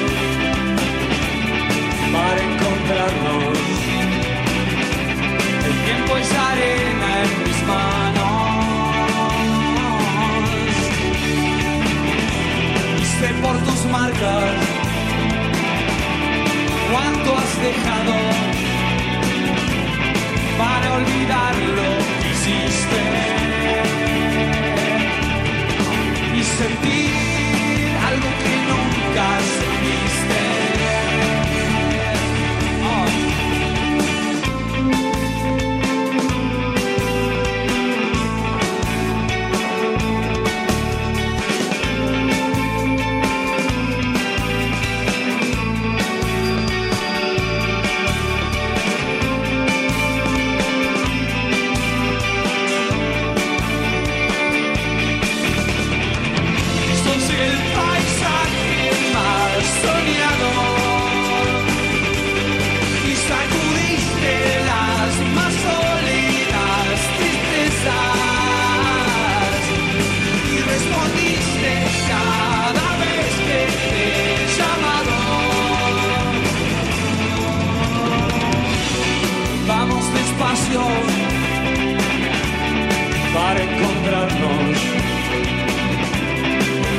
arena en mis manos.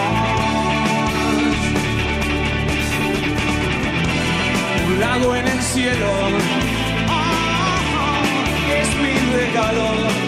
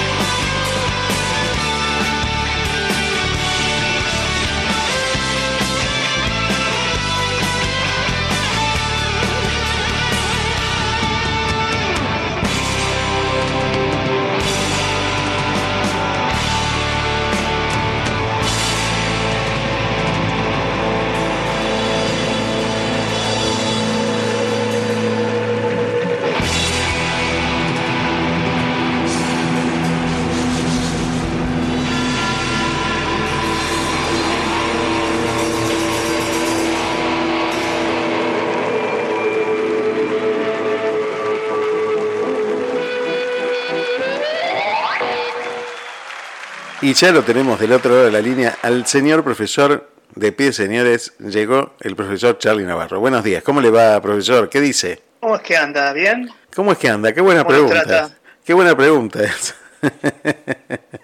¿Cómo me trata que a usted cómo lo trata el calor? Bien, bien, bien. O sea, en verano hace calor, en invierno hace frío. Exactamente. Nosotros nos quejamos en verano del calor y en invierno del frío. Porque hay que, queja- hay que quejarse, ¿no? Hay que quejarse de algo. Bueno, eh, siempre no, no, siempre nos sobran los motivos, como dice Sabina, ¿no? Pero hay una razón para, para ser feliz. Exactamente, me gustó ese inicio de charla, me gustó, me gustó para... Yo creo que tenemos mucho. Lo que pasa es que tenemos tanto que por eso nos quejamos. Ujú. Creo que la, eh, la mejor definición que encontré de felicidad es uno tiene lo que buscó sin darse, casi sin darse cuenta. Porque uno, uno nació sin, sin, darse, sin, Sin que nadie le pregunte. sin que nadie le pregunte. Y después todo fue así, o sea, cada cosa en la vida que uno se ha propuesto, está planificado, las ha preparado, las ha luchado. Algunas, vos decías, ¿por qué no se tiene que dar? Y ¿por qué? porque no era el momento. Pero las demás, las que se dan por, por causa-efecto por casi por darnos cuenta, y son todos regalos de Dios. A veces esta vida de, de, de estas situaciones y, y todo esto que vos decís de los regalos, muchas veces no nos damos cuenta, a veces la vida nos, nos pone, algunas veces montículos frente a nosotros, algunas veces nos pone montañas que nos parecen que no vamos a poder pasarlas nunca y que nos vamos a quedar ahí.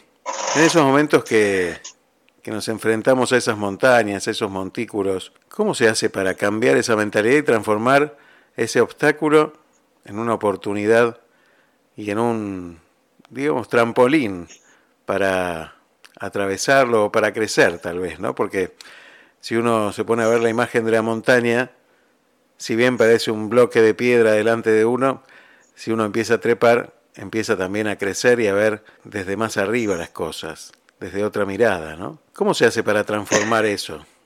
Yo creo que se puede. Yo te voy a contar tres historias que me han pasado. Uno iba corriendo por Florida un día como iba apurado y no vi un montículo de tierra y me fui a la. Pero me caí mal. Sí, claro. Hace muchos años esto, eh. nada, nada tiene que ver la enfermedad. Eh, y me caí todo y me manché todo. Estaba con- cuando se usaba traje y corbata. Mira la, la época que estoy hablando, Florida. Me empecé a sacar el polvillo y dije, bueno, ya está, ya me caí, me, me levanté y seguí. O sea, uno, a uno es levantarse y seguir. El sacarse el polvo de la sociedad y poner la mejor cara y decir, bueno, acá estamos de nuevo. Y seguir caminando. Te vas a quedar que lamentando que te caíste. Esa es una. Vivo en, en Miramar, que vamos a ir a tomar un café, Sí, sí, eso lo recuerdo bien. y quedó pendiente. Y la tercera fue eh, un día que iba al, al cumpleaños de mi hijo y ta- también venía corriendo. A veces lo que no hay que hacer es correr ¿no? y no ver dónde uno está caminando. Y había cuatro o cinco piedritas, no más. ¿eh? Pero para mí eran montañas. O sea, depende cómo esté uno, que a la velocidad que vaya. Si uno va más rápido de lo que uno puede dar, seguramente te vas a caer. Pero si vos planificás las cosas, si vos pensás, si vos te tomás un tiempo para cada cosa, las cosas van a ir, van a ir saliendo de a poquito. Claro, me encantó el paralelismo que hiciste. Porque si, si uno se pone a pensar en, en que tiene escala- que escalar una montaña, cualquiera que habla con, con alguien que escala montañas, sabe que se toma su tiempo. Primero que se entrena, ¿sí? Antes de subir. Y después que se toma su tiempo para evaluar dónde está. Cuando uno vio a esos escaladores que, que se quedan colgados un rato ahí este, antes de clavar el próximo clavo donde van a subir y miden y piensan. También disfrutan de, de, de esa montaña muchas veces, ¿no? Que, que a veces es amiga y a veces es enemiga. Uno aprende en el camino, me parece, cuando empieza a tomarse otros tiempos, ¿no?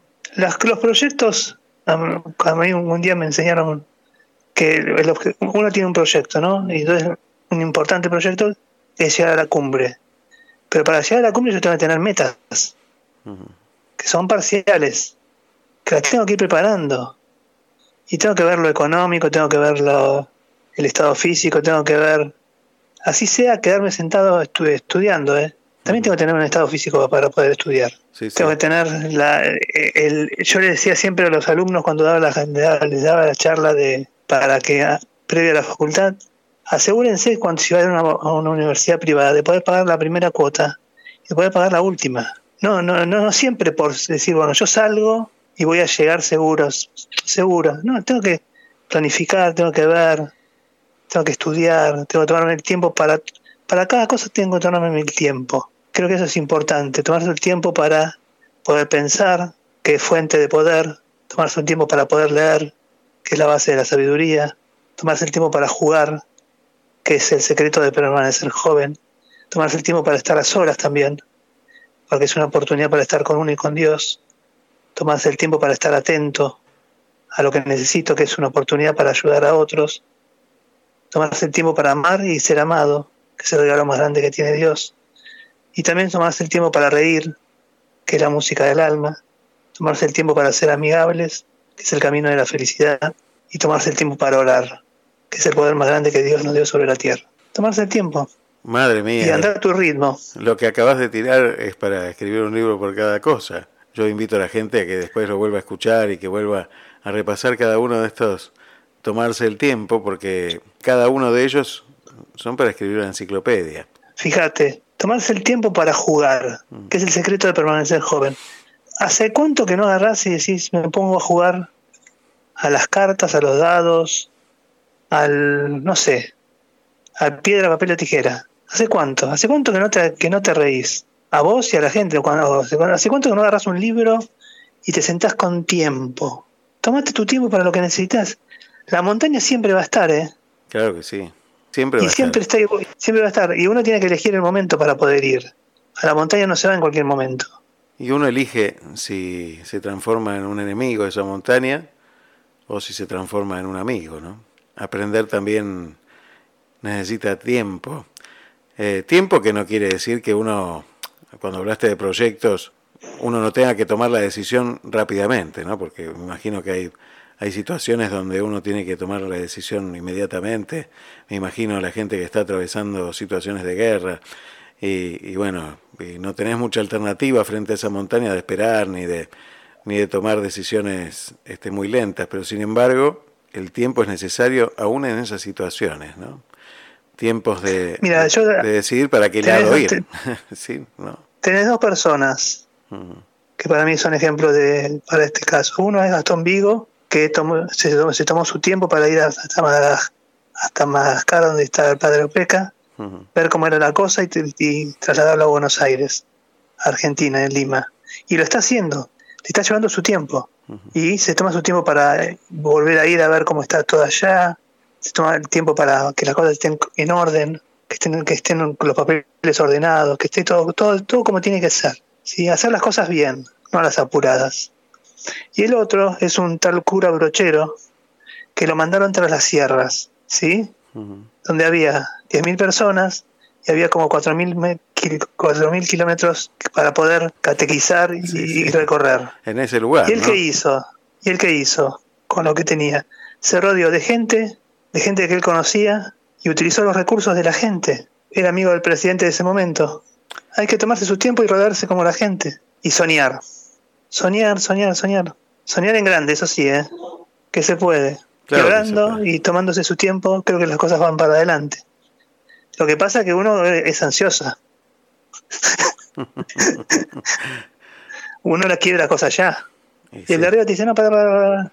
Primero tómate esto, hace esto, esto, esto. pará. No, pero yo quiero ya, no, no, para, para, para. Tranquilo.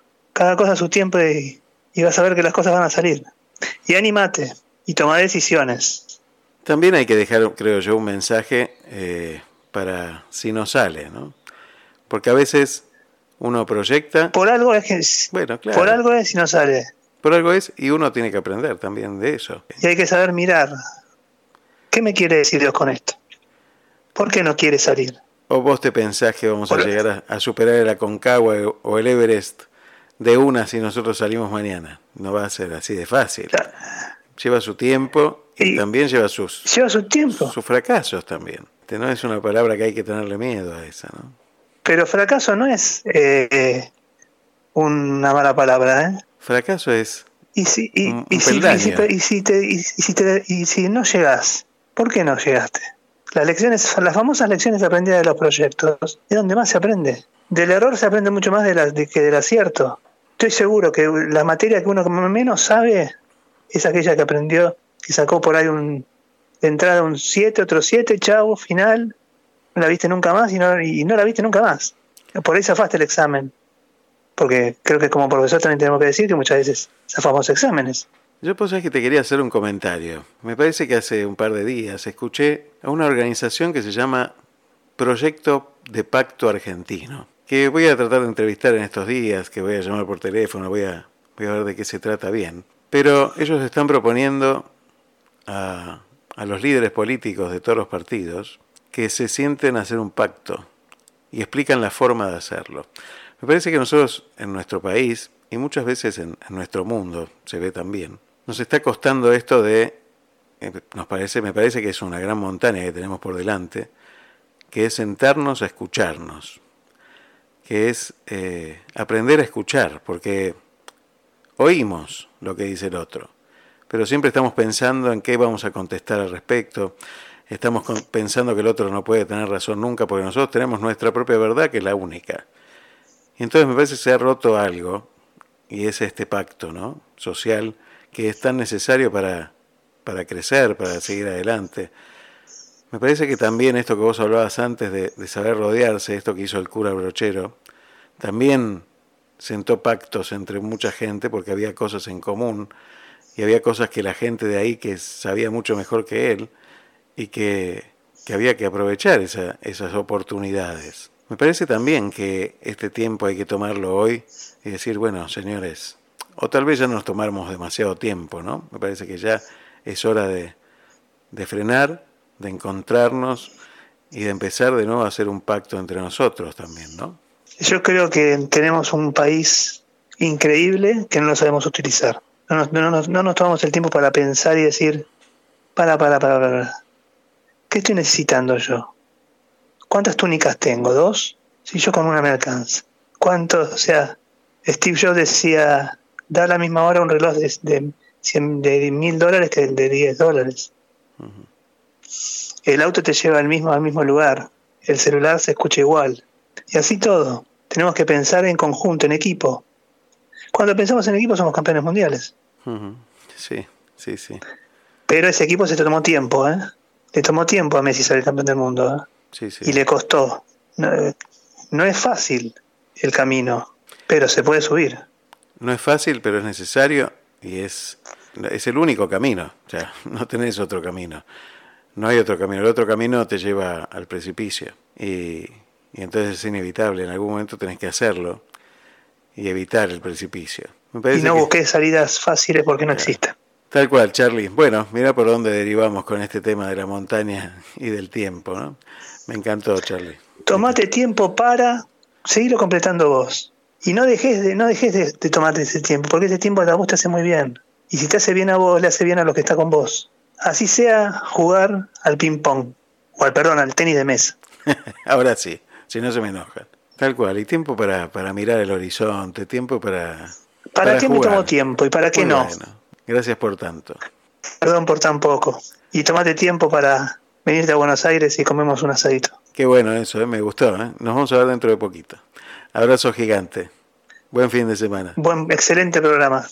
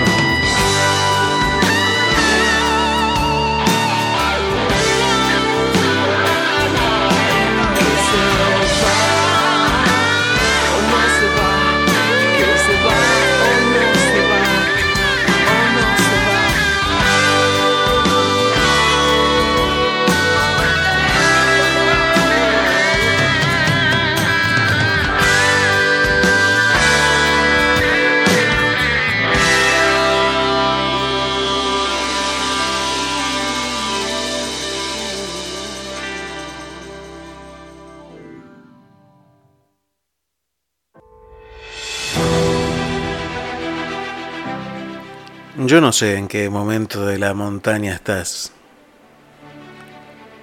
Yo no sé si decidiste quedarte abajo, si ya estás por la mitad de la montaña o si ya llegaste a la cima. No lo sé. Yo no estoy ni arriba ni abajo.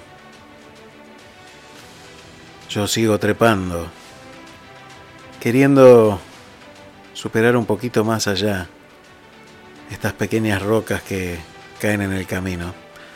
Te invito a, hacer un juego. Te invito a cerrar los ojos por un momento. Cerralos, haceme caso. No importa dónde estés. Bueno, si estás manejando no lo hagas, ¿no? Pero imagínate por un momento que estás frente a una montaña enorme. La ves desde abajo, te parece insuperable. Pero aún así, comenzás a, a subir la montaña. Das los primeros pasos, parecen sencillos, la subida es leve y, y te invita a seguir. Seguís adelante y, y te pegás algún resbalón en el medio y bajás algunos metros. Algunas piedras caen desde arriba y, y tenés que cubrirte para que no te peguen. Pero seguís subiendo. Te vas lastimando en el camino porque las piedras no son fáciles y algunas tienen filo. Pero seguís subiendo. Seguís buscando llegar a la cima. Y pasan los días y la noche y el frío y el calor y te agobia y a veces falta el aire, pero seguís subiendo. También tendrás que enfrentar tormentas en esta subida en la montaña.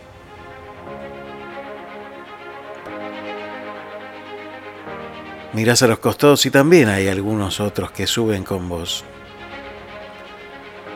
Y entonces se ayudan entre ellos y, y siguen subiendo.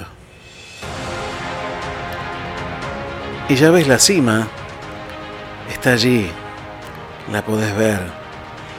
Podés ver esa cúpula que casi casi toca el cielo. Y vas llegando a esa montaña que te parecía tan imposible.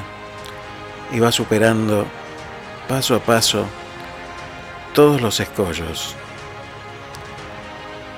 Y al fin llegás a la cima. Al fin llegaste allí, a ese lugar que parecía que no podía llegar nunca. Y ahora la pregunta que te hago es, ¿a quiénes te gustaría encontrar allí recibiéndote? Soñá con esa montaña y con ese amor de tanta gente, tantos testimonios que escuchamos hoy, tantas palabras, hermosos reconocimientos, hermosa gente dando su vida, entregando su camino, entregando sus manos. Yo no estoy ni arriba ni abajo en la montaña pero sí estoy a tu lado para que me llames cuando me necesites. Sabes que podés contar conmigo. De eso se trata esto. De eso se trata este camino. De encontrarnos. Y yo te agradezco por cada sábado encontrarte conmigo. Gracias por estar. Nos encontramos, Dios mediante, el sábado que viene, aquí en otro capítulo de Te Seguiré. Llámame si me necesitas.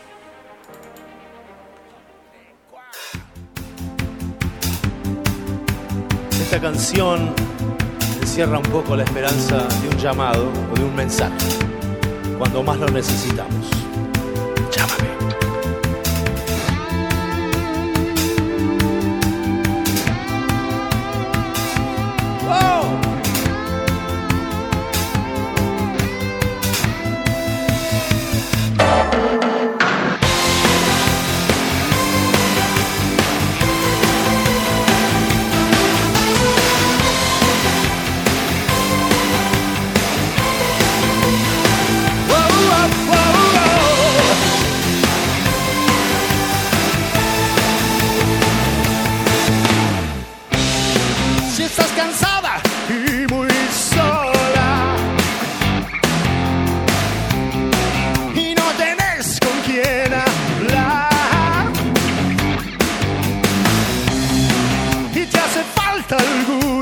Una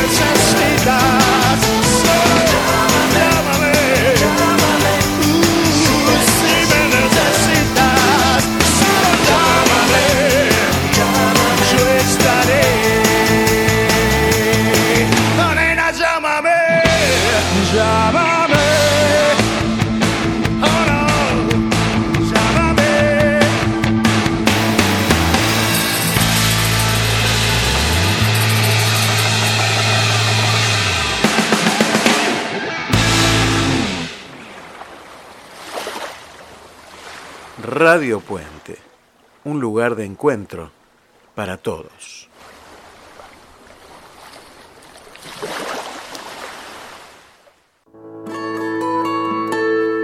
Emprender un nuevo desafío, dejar tu país y tu casa puede generar emociones y pensamientos que no te imaginabas. Haces un esfuerzo por mostrarte bien, pero internamente tenés dudas o miedo de haberte equivocado. ¿Te sentís mal o culposo por creer que te perdés eventos significativos por la distancia? ¿Te preocupa que tus hijos pierdan sus raíces o que no puedan adaptarse o ser incluidos en su nuevo colegio? ¿Alguna vez te sentiste así? Hoy podés contar con ayuda para acompañarte a construir una nueva forma de vida en tu nuevo lugar. Licenciada Verónica Vela Goitía. Para contactarse desde cualquier lugar del mundo a través de WhatsApp más 549 11 54 56 20 58 más 549 11 54 56 20 58. Licenciada en Psicología, matrícula nacional 31788. estar bien aunque estés lejos de casa. Here comes the sun.